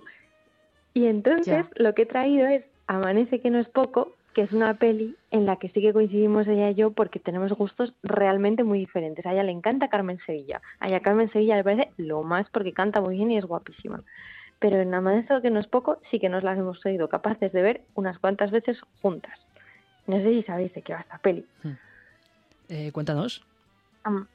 Vale, pues a ver, más que contar de qué va, porque yo, es que yo no sé de qué va esta película, o sea, es, es- amanece que no es poco, es el, el- el absurdo absoluto, mm, maravilloso y profundo, pero que te hace decir, este país está como una regadera. He elegido un fragmento en el que el padre de Teodoro dice algo que en mi familia es como la broma más recurrente que podemos decir de cuando no entienden nada, nada, nada, pues alguien dice, la maté porque era muy mala. Y, y, y- y a todo el mundo le parece como súper normal. Y es el padre del protagonista contando esto que mató a su mujer porque era muy mala como si fuera la cosa más normal del mundo y con, con un aplomo y un tal, que es que toda la película es así. Entonces dices, pero, pero bueno, pero esta gente está loca. Y la respuesta del guardia civil al que se lo está contando es, están en Madrid. Y el otro dice, ah, sí, en Madrid lo saben, por supuesto. Y entonces, ¿cómo lo sabían en Madrid? Pues, ah, pues no, no pasa nada, esto es estupendo. La mató porque era mala. Son, son tonterías que a mí me hacen una gracia que es que me muero. Y además la peli es muy bonita de ver. Pues si te parece, ponemos el clip. Vale. ¿Eh? ¿Qué se fue. Se fue. La maté, la maté porque era muy mala. Bueno. ¿Pero cómo que la mató? sí, es que era Pero muy eso es un mala. disparate. ¿Qué? ¿Por qué la mató usted? Porque era muy mala. A mí me fastidia decirlo delante de mi hijo, pero la verdad. ¿Y esto lo saben en Madrid? Hombre, claro. Lo primero que hice después de matarla fue ir a la comisaría y decirle al comisario, señor comisario, yo he matado a mi mujer porque era muy mala. ¿Y qué dijo el comisario? Hombre, ¿y qué quiere usted que diga? Un comisario siempre es un comisario, ¿no? Pues hombre, que tampoco hay que llegar a estos extremos y que las cosas hay que tomarlas con calma. pero- ¿Y no lo detuvo? No, no me detuvo. Es un caso sencillo. Lo entendió muy bien. ¿Se ha confesado usted de esto? No, pero a mí en la comisaría no me han dicho nada de confesarme, ¿eh? Pues se lo digo yo, alma de cántaro. Pues Pero sí. ¿cómo puede usted andar por ahí tan tranquilo con Pues un si os pecado parece-. Pero no ¿Qué? ve que si se muere va a Eh, las calderas de Pedro Botero de usted, por Dios, pero me parece una peli que traduce muy, o sea, que cuenta muy bien esta capacidad que creo que tenemos de reírnos, de, de, de las cosas serias o, o así, por reírnos de nosotras mismas y decir... De, de reírnos de nosotros mismos, de decir que, que- que payasos somos, ¿no? Sí, que payasos somos, en plan, y contarlo con aplomo, con, con, con esta cosa del soso gracioso que yo veo mucho como, sobre todo en... Ahora no, ahora como que nos tomamos muy en serio, ¿no? En la cultura pop, pero antes era, era como la capacidad de, de, de- de reírnos de las tonterías de, de la cultura popular. Este y es un del, director, ¿cómo se llama? Que se me acaba de decir De el nombre. cuerda, ¿no? De cuerda, de cuerda. Que tiene un Sí, es de humor. cuerda, que además eh, se ha, muer- se ha muerto hace nada. Sí. Es un humor que a mí me encanta, porque además atribuye a los ingleses con los Monty Python y no sé qué para muchas cosas y como que no, esto es de aquí, chaval. Bueno, ¿Qué, qué, qué, Es que este señor es un friki, era era un friki. Yo tuve la suerte de currar con él y, ¡Oh! y ¡Qué era, guay! y er- y era un personaje de muchísimo cuidado. Hasta luego. Pero me reí, pero me reí, vamos, yo me reí muchísimo. De hecho, me acuerdo que lo perdí además es para matarme. Me hizo un dibujo y ponía Zagreb 2009 y yo le dije, ¿cómo que Zagreb? Dice, tú di que has estado conmigo en Zagreb y se lo cuentas a la gente. Y se y lo yo, vale. así y se lo creen. Es Sí, y- pero es muy maravilloso. gracioso. Y lo perdí en una mudanza, es que no encuentro ese dibujo, de verdad. Vaya, hombre. Para Conf- matarme, pero bueno, Pero me hoy lo quedo has recuperado al hablar de ello.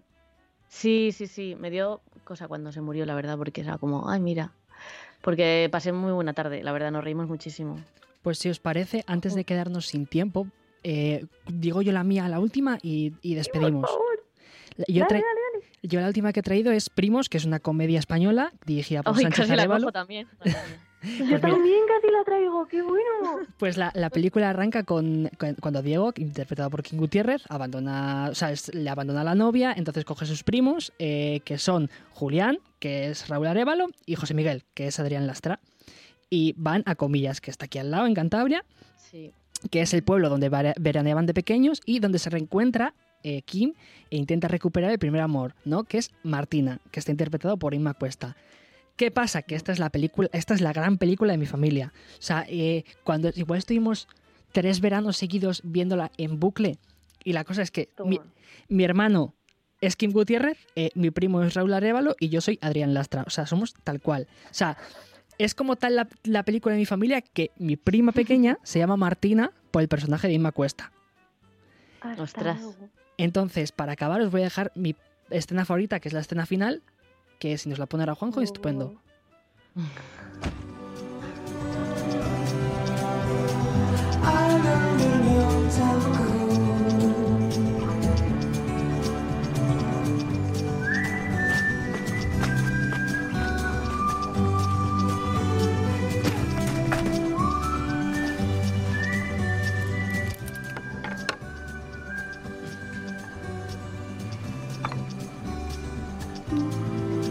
Me voy a comer este soba. ¿Es el primero que se cruzó mi camino? Sí. Pero antes de cogerlo, barajado otros sobaos y este sin duda el que más me gusta. Por eso me lo voy a comer. Porque tengo hambre. Hambre de muchas cosas. Pero me lo voy a comer despacio. Y lo más importante es que es una decisión mía. Solo mía. La primera que tomo en varios días. La primera, pero no la última. Desayunar no es tan fácil como parece. ¿Me estás comparando con un suao? Es lo primero que he pillado. Es maravillosa. Es que es una peli que es maravillosa. Es que la película es maravillosa. Y además, pues eso. Muy bien. Encima, justo coincide que eh, una de mis profesoras sale en la película de fondo eh, porque fue extra. O sea, es como que siempre eh, se engancha de alguna forma en mi vida y me encanta. Qué Di- bien. Dicho lo cual, nos hemos quedado sin tiempo. O vaya. Eh, Oh, oh. Desearos, o sea, primero que todo agradeceros el venir aquí. Eh, Gema, espero que encuentres el dibujo de cuerda. Buah, estáis imposible, ya llevo muchos años buscándolo. Pero lo intentaré, seguir intentándolo, sí. Y que te vaya estupendamente con Alma Caliza. Muchas gracias. Y María, pues lo mismo, que muchísimas gracias por venir y que te vaya estupendamente. Muchísimas gracias por tenerme, de verdad. Ha sido genial, me pasa bomba. Pues Un lo- abrazo gigante. Lo he dicho, nos escuchamos. Adiós. Adiós. Adiós.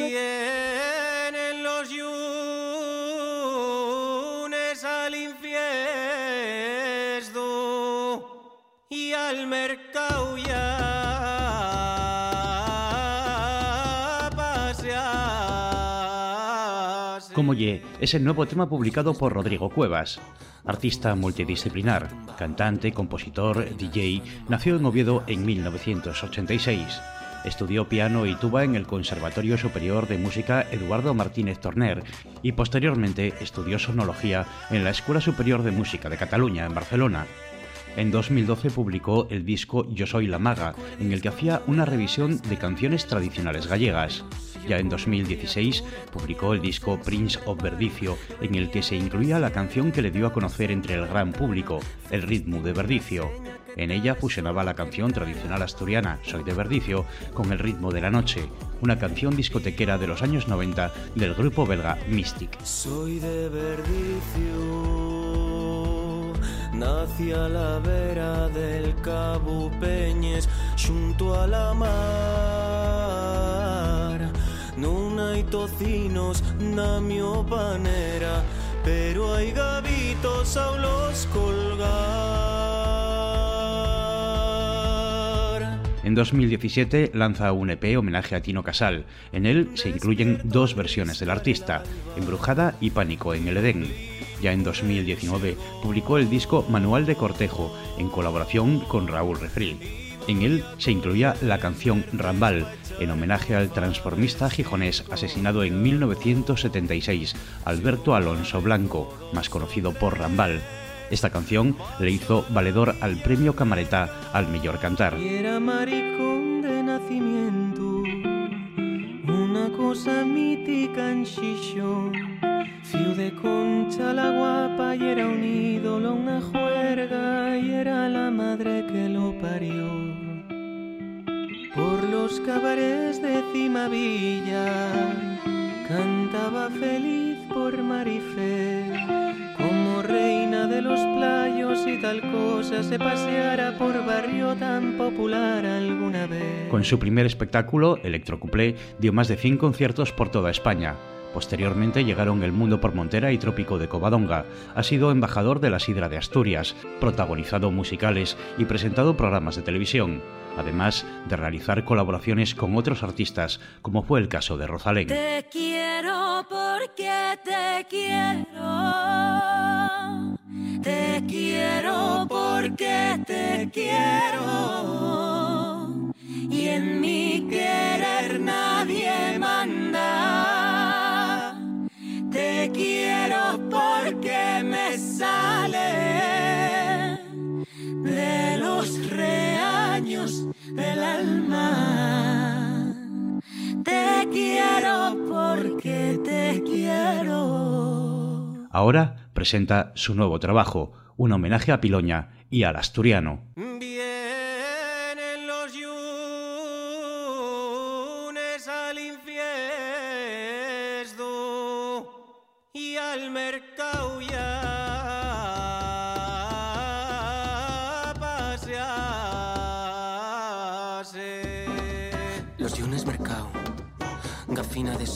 Paso tumbado, carina de sueño, macona de ya.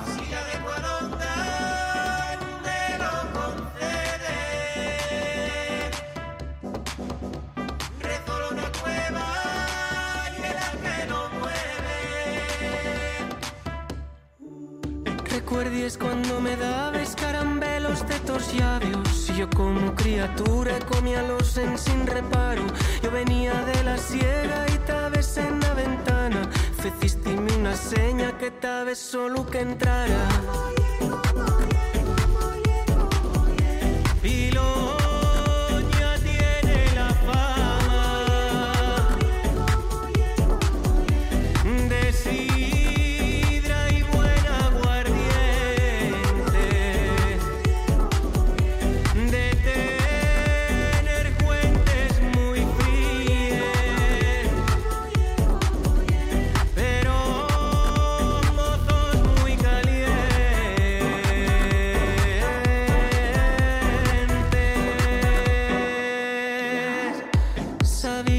sería el verano de tu vida, les tardes na traviesa, las noches na piscina. Sabías que sería el verano de tu vida, las tardes na traviesa, las noches na piscina.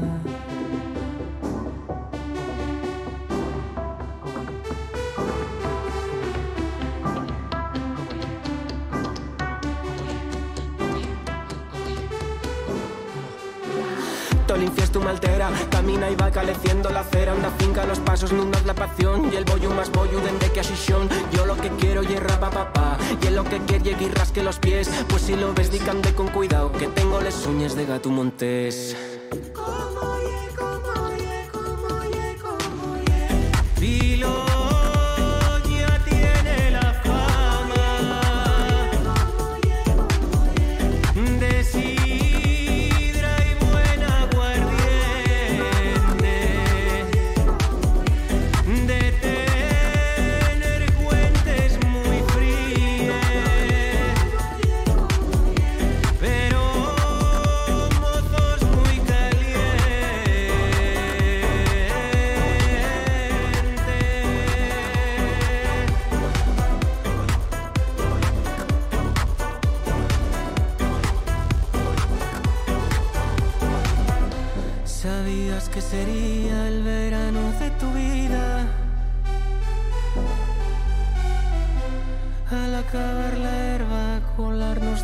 na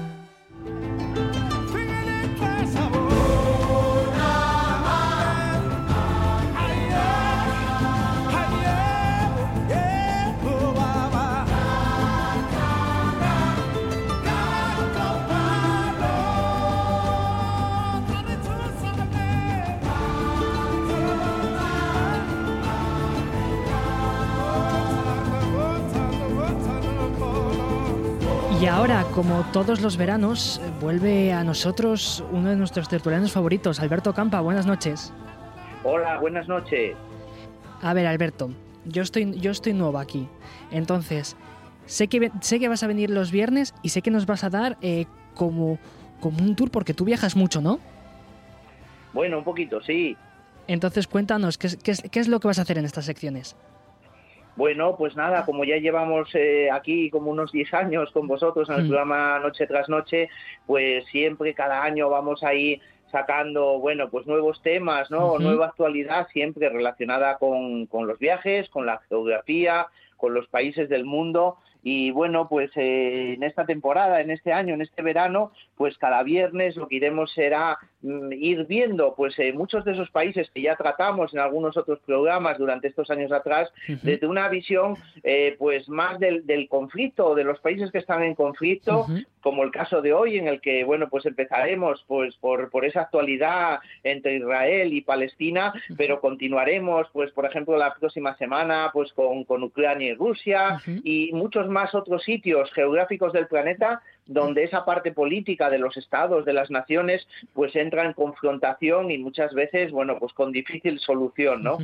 Unos viajes peleagudos nos vas a llevar.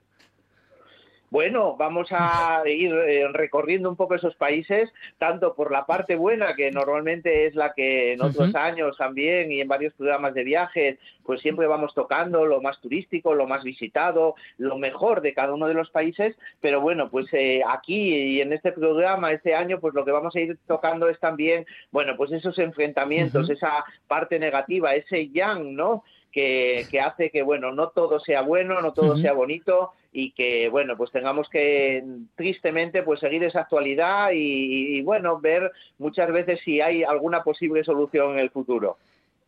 ¿Te parece si, nos, si empezamos hoy eh, con que nos hagas una pequeña introducción ¿no? de lo que es estas dos zonas, Israel y Palestina? Bueno, pues sí, vam- vam- vamos a introducir, aunque yo creo que por, por la cantidad de noticias ¿no? que, que año tras año, década tras década, eh, vamos teniendo a través de, de los informativos de televisión, de las radios, de los periódicos, eh, pues eh, creo que a todos nos, nos suena, ¿no? Pero bueno, por, por introducir un poco el tema actualmente, mm, estamos hablando de un Estado, el Estado de Israel, un Estado que, que- que se creó a mediados del siglo pasado, eh, que se creó en un territorio que se llamaba Palestina que en aquella época, bueno, pues estaba dominado por, por, por, los ingleses después de la caída del Imperio Otomano y que, bueno, pues que llegó a tener, bueno, pues eh, esa historia, eh, bueno, pues muchísimas confrontaciones como no podía ser de otra manera, ¿no? Eh, aquí tenemos que jugar y, y para hacer esa breve introducción,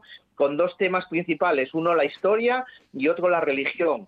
Tan importante uno como lo otro porque, bueno, pues esa historia eh, que nos podemos remontar muchísimo tiempo atrás, eh, nos hará ver que bueno pues que hay un territorio que siempre fue disputado sobre todo por esas grandes eh, religiones monoteístas no por un lado eh, el cristianismo por otro lado pues el judaísmo y, y, bueno pues por otro lado lógicamente la religión islámica no y quizá el punto eh, que bueno pues que mm, casi a todos nos suena y que realmente es ese crisol de civilizaciones de religiones pero también de enfrentamientos es la propia ciudad de, Jerusalén ¿no? Cuéntanos, eh, este conflicto Israel, Palestina, demás, eh, ahora mismo, si te parece, lo, vamos a dejarlo un pelín de lado, no del lado, pero sí un poco apartado, y si te parece, siempre eh, de tu mano, ¿nos puedes llevar a Israel? A cómo, cuándo y por qué Israel.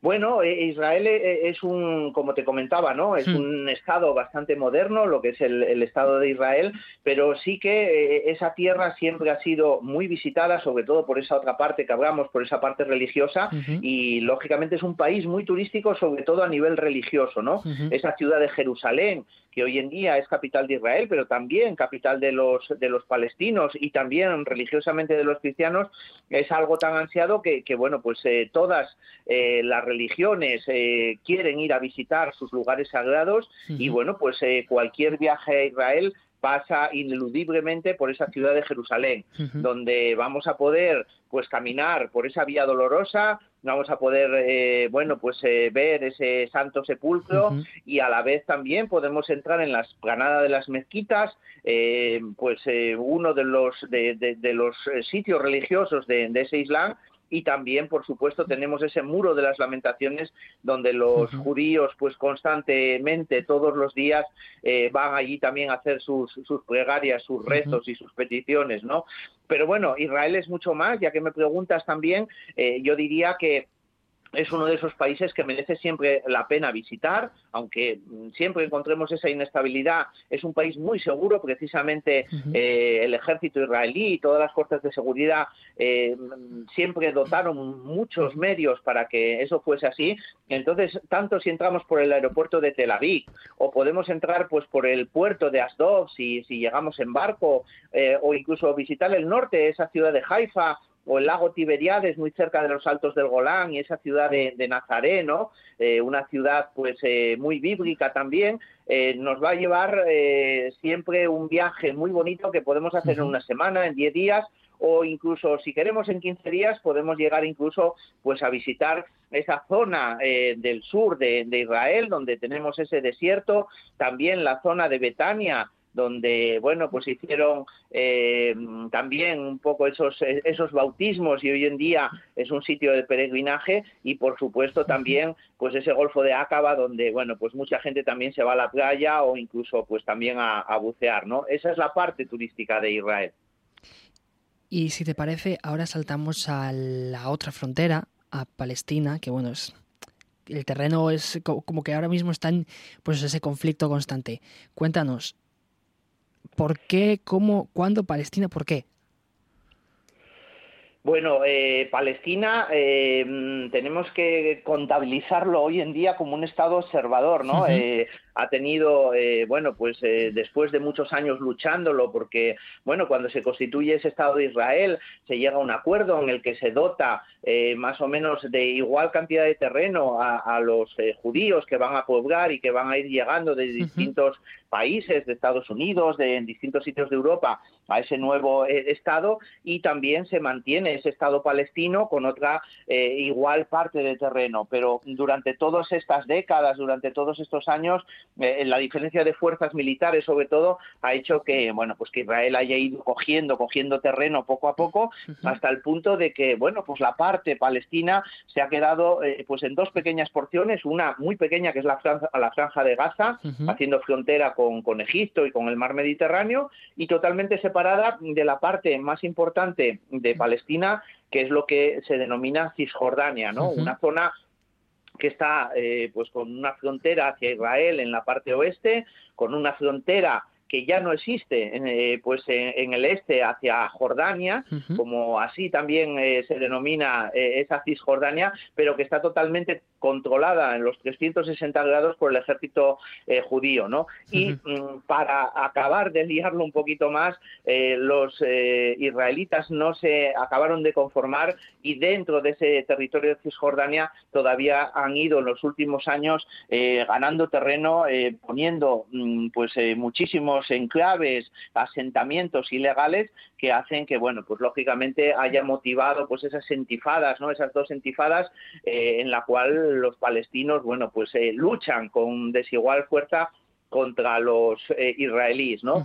A nivel turístico, Cisjordania también tiene mucho que ofrecer, históricamente muchísimo, ¿no? Porque por un lado tenemos una historia reciente que es esa ciudad de Belén, con dos mil años, eh, donde supuestamente pues nació eh, Jesucristo, ese eh, venerado por los cristianos, pero a la vez tenemos ciudades tan mm, antiguas como por ejemplo Jericó, mucho más cerca de la frontera de, Jordania y de ese puente que comunica con, con, con Amán, pero que estamos hablando de que ahí, bueno, pues la, la historia Mm, eh, eh, podemos eh, verla por muchos milenios, ¿no? Y hmm. de hecho, 10.000 años en esa ciudad la hace una de las más antiguas del mundo, ¿no? Y por otro lado, tenemos también ese mar muerto que en principio sería una gran parte importante territorio palestino, pero que hoy en día pues prácticamente está totalmente controlado por, por Israel y para llegar a esa Betania pues también hay que pasar nuevamente pues como un control, una frontera eh, israelí desde, desde Palestina. Y hemos estado hablando, nos está hablando ¿no? de, de, esos controles fronterizos, de las presiones del, del, ejército israelí. ¿Nos puedes un poco dar unas pinceladas ¿no? de, del conflicto, de, de su historia y la actualidad? Pues eh, sí, eh, es la historia de nunca acabar, ¿no? Porque hmm. como te comentaba, ¿no? Si nos remontamos mucho más atrás, todos creen que esta es su tierra, ¿no? Para los judíos esa tierra prometida, para los eh, musulmanes, que aunque muchas veces veamos que, a nivel histórico, pues el Islam lógicamente lleva unos 600 años de retraso respecto al cristianismo y mucho más sobre el judaísmo, eh, sí hay que decir que esa religión musulmana suní que, que, tienen la mayoría de los palestinos, ellos creen que también, eh, bueno, pues eh, son descendientes de esos filisteos que también eh, ocupaban esta tierra que también reclaman los judíos como esa tierra hebrea, ¿no? Eso hace que, bueno, pues si nos remontamos mucho en la historia vamos a ver ya conflicto, si nos vamos a los últimos tiempos, a estos últimos 100 años, pues veremos esa, bueno, pues guerra que se va eh, haciendo cada vez eh, muchísimo mayor por, por, esa ocupación que está haciendo Israel, cada vez mayor de, esos territorios, eh, bueno, pues vulnerando pues aquella resolución de Naciones Unidas en la cual, bueno, pues se otorgaba una parte eh, a cada uno de los estados y hoy en día las noticias que vemos tan de actualidad es prácticamente, bueno, pues eh, lo que fue en su día el comienzo de las otras dos entifadas, es decir, mm, Israel muchas veces cuando tiene problemas internos y yo creo que ahora Benjamín Netanyahu, eh, pues con todo el problema que también tiene interiormente, pues lo tuvo grande para formar gobierno, está pues con una gran ultraderecha, muchísimo más de lo que nosotros podemos ver en el resto de Europa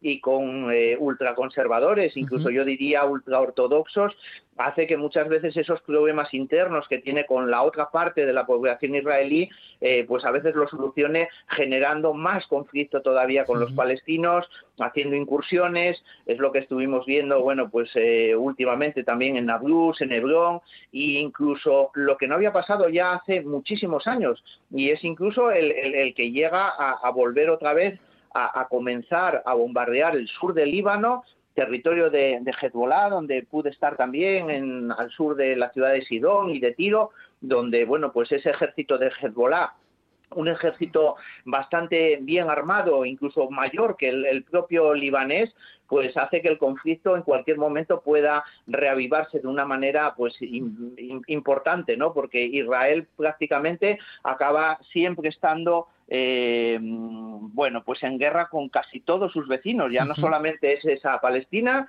sino como mencionamos el Líbano. A veces también recuerdo haber entrado en Damasco eh, por tierra, pero ese día eh, acababan de bombardear el, el, aeropuerto de Damasco, sobre todo con posiciones de Hezbollah en, en Siria. Y bueno, pues qué decir también pues de, de, lo que tuvieron en su día con, con Egipto y con esa península del Sinaí, que de momento parece bastante estable, pero hace que, bueno, pues el conflicto, cada vez que empezamos a, a, ver en la televisión que se le dedica más minutos, es porque está creciendo y se poco a poco se va nuevamente incendiando, ¿no?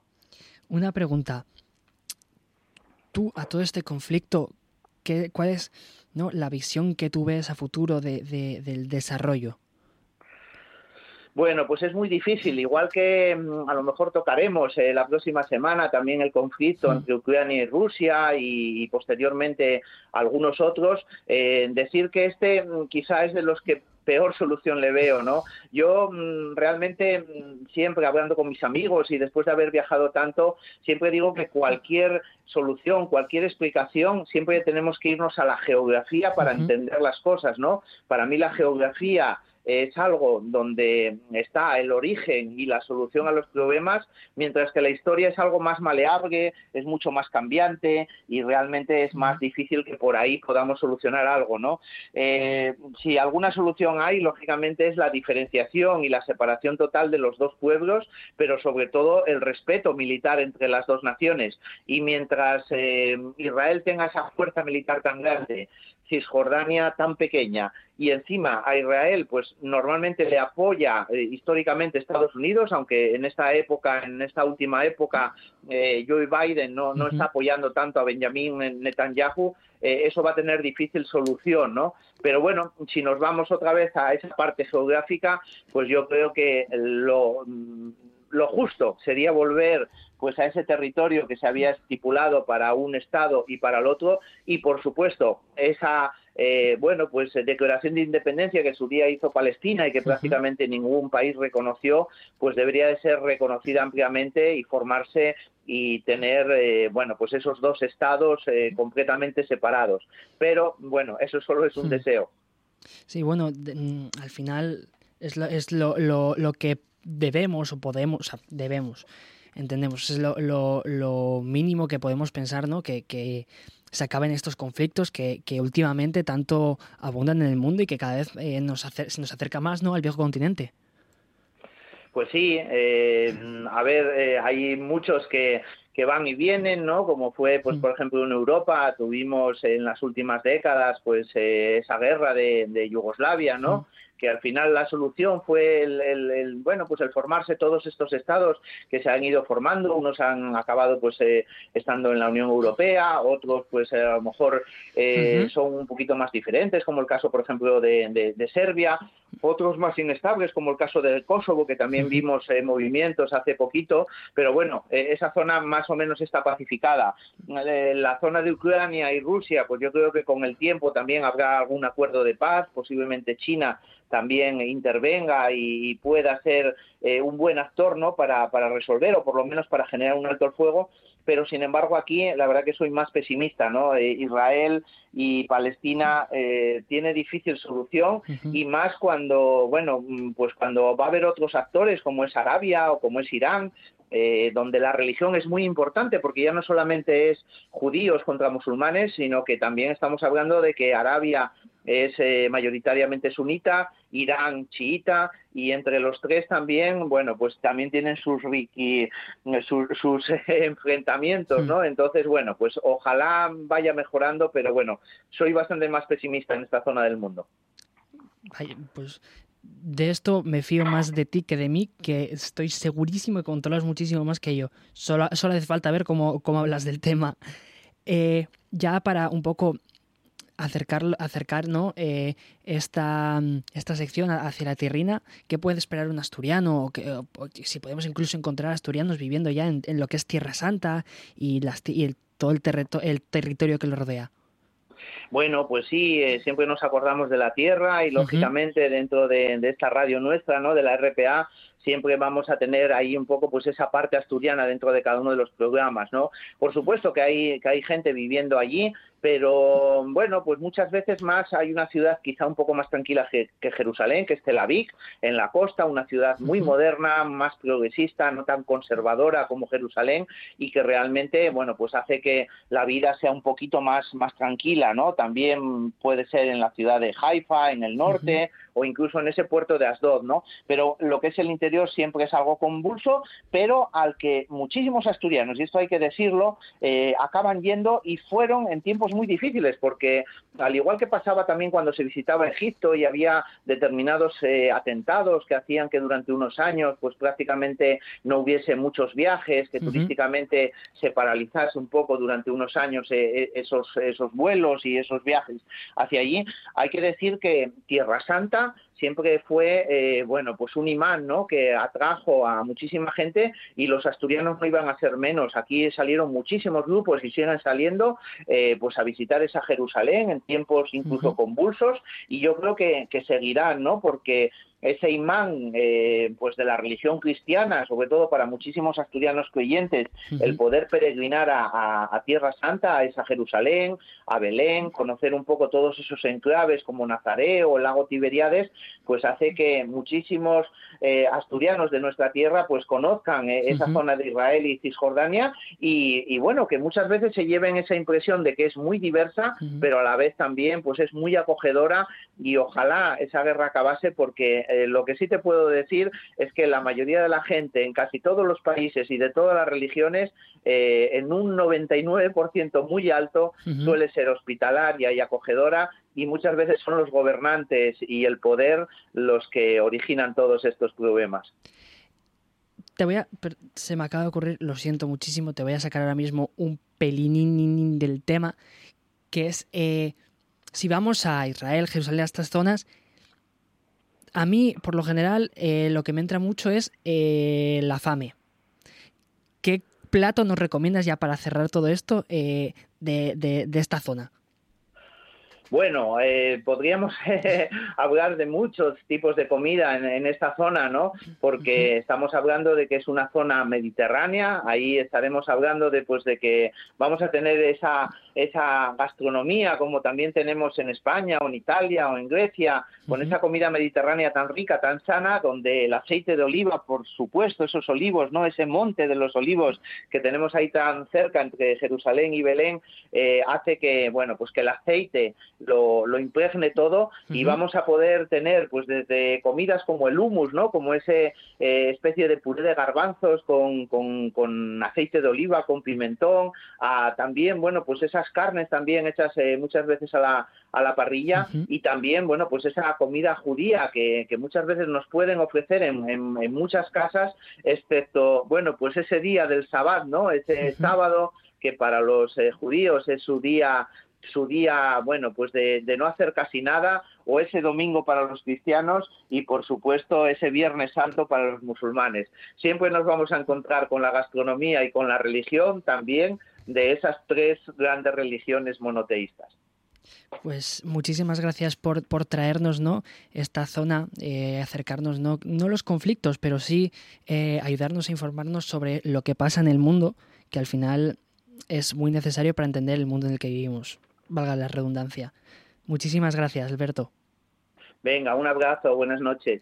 Y antes de, pasar con la siguiente canción, quería dar una última hora y es que eh, Desocupa eh, esta tarde, eh, tras ese polémico cartel, esa polémica lona en Atocha 75, al ser cubierta por un grupo de activistas antifascistas y antidesahucios, anunció que la iba a retirar. Recordemos que esa lona no mostraba la, cara del, presidente, del actual presidente, Pedro Sánchez, con eh, la siguiente frase, tú a Marruecos desocupa a la Moncloa. Tras ser tapada la lona, eh, el grupo había confirmado que iban a retirarla y que iban a pedir disculpas. Sin embargo, eh, horas después han rectificado ¿no? Eh, y han confirmado que mantendrán esta lona por lo menos hasta que eh, finalicen las elecciones. Por su parte, el presidente de gobierno, Pedro, Pedro Sánchez, eh, ha confirmado que eh, tomarán cartas en el asunto y que intentarán denunciar este hecho, pues al fin y al cabo no se trata tanto como un ataque político, sino un ataque directo a su persona. Veremos, pues, cómo se desarrollan estos acontecimientos que por lo menos durarán hasta que pasen las elecciones el próximo 23J. Y ahora los dejamos con la siguiente canción. Eh, nada, sabe como, nada sabe tan dulce como tu boca, de Víctor Manuel con su mujer, Ana Belén. Me transporta una nube cuando me toca. La estela de su cuerpo te abre camino como una antorcha. Tempestades desata mientras escapa sobre su escoba.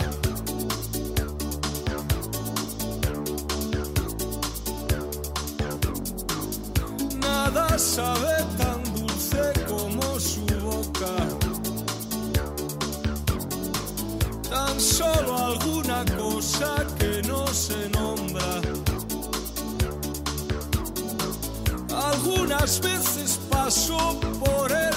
y le traigo rosas.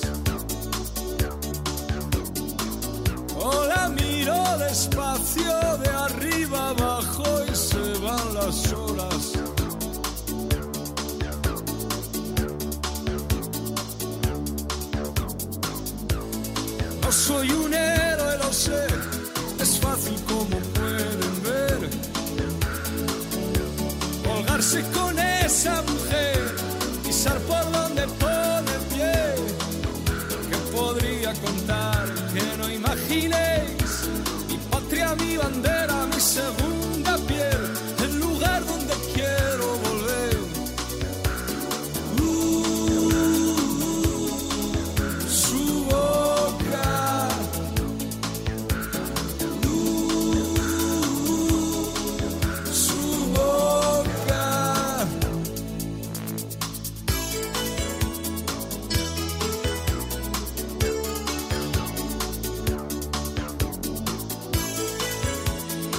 Y hasta aquí el programa de Noche tras Noche. Recordarles que tienen una cita con nosotros el próximo lunes a las 9 de la noche y que disfruten de este fin de semana.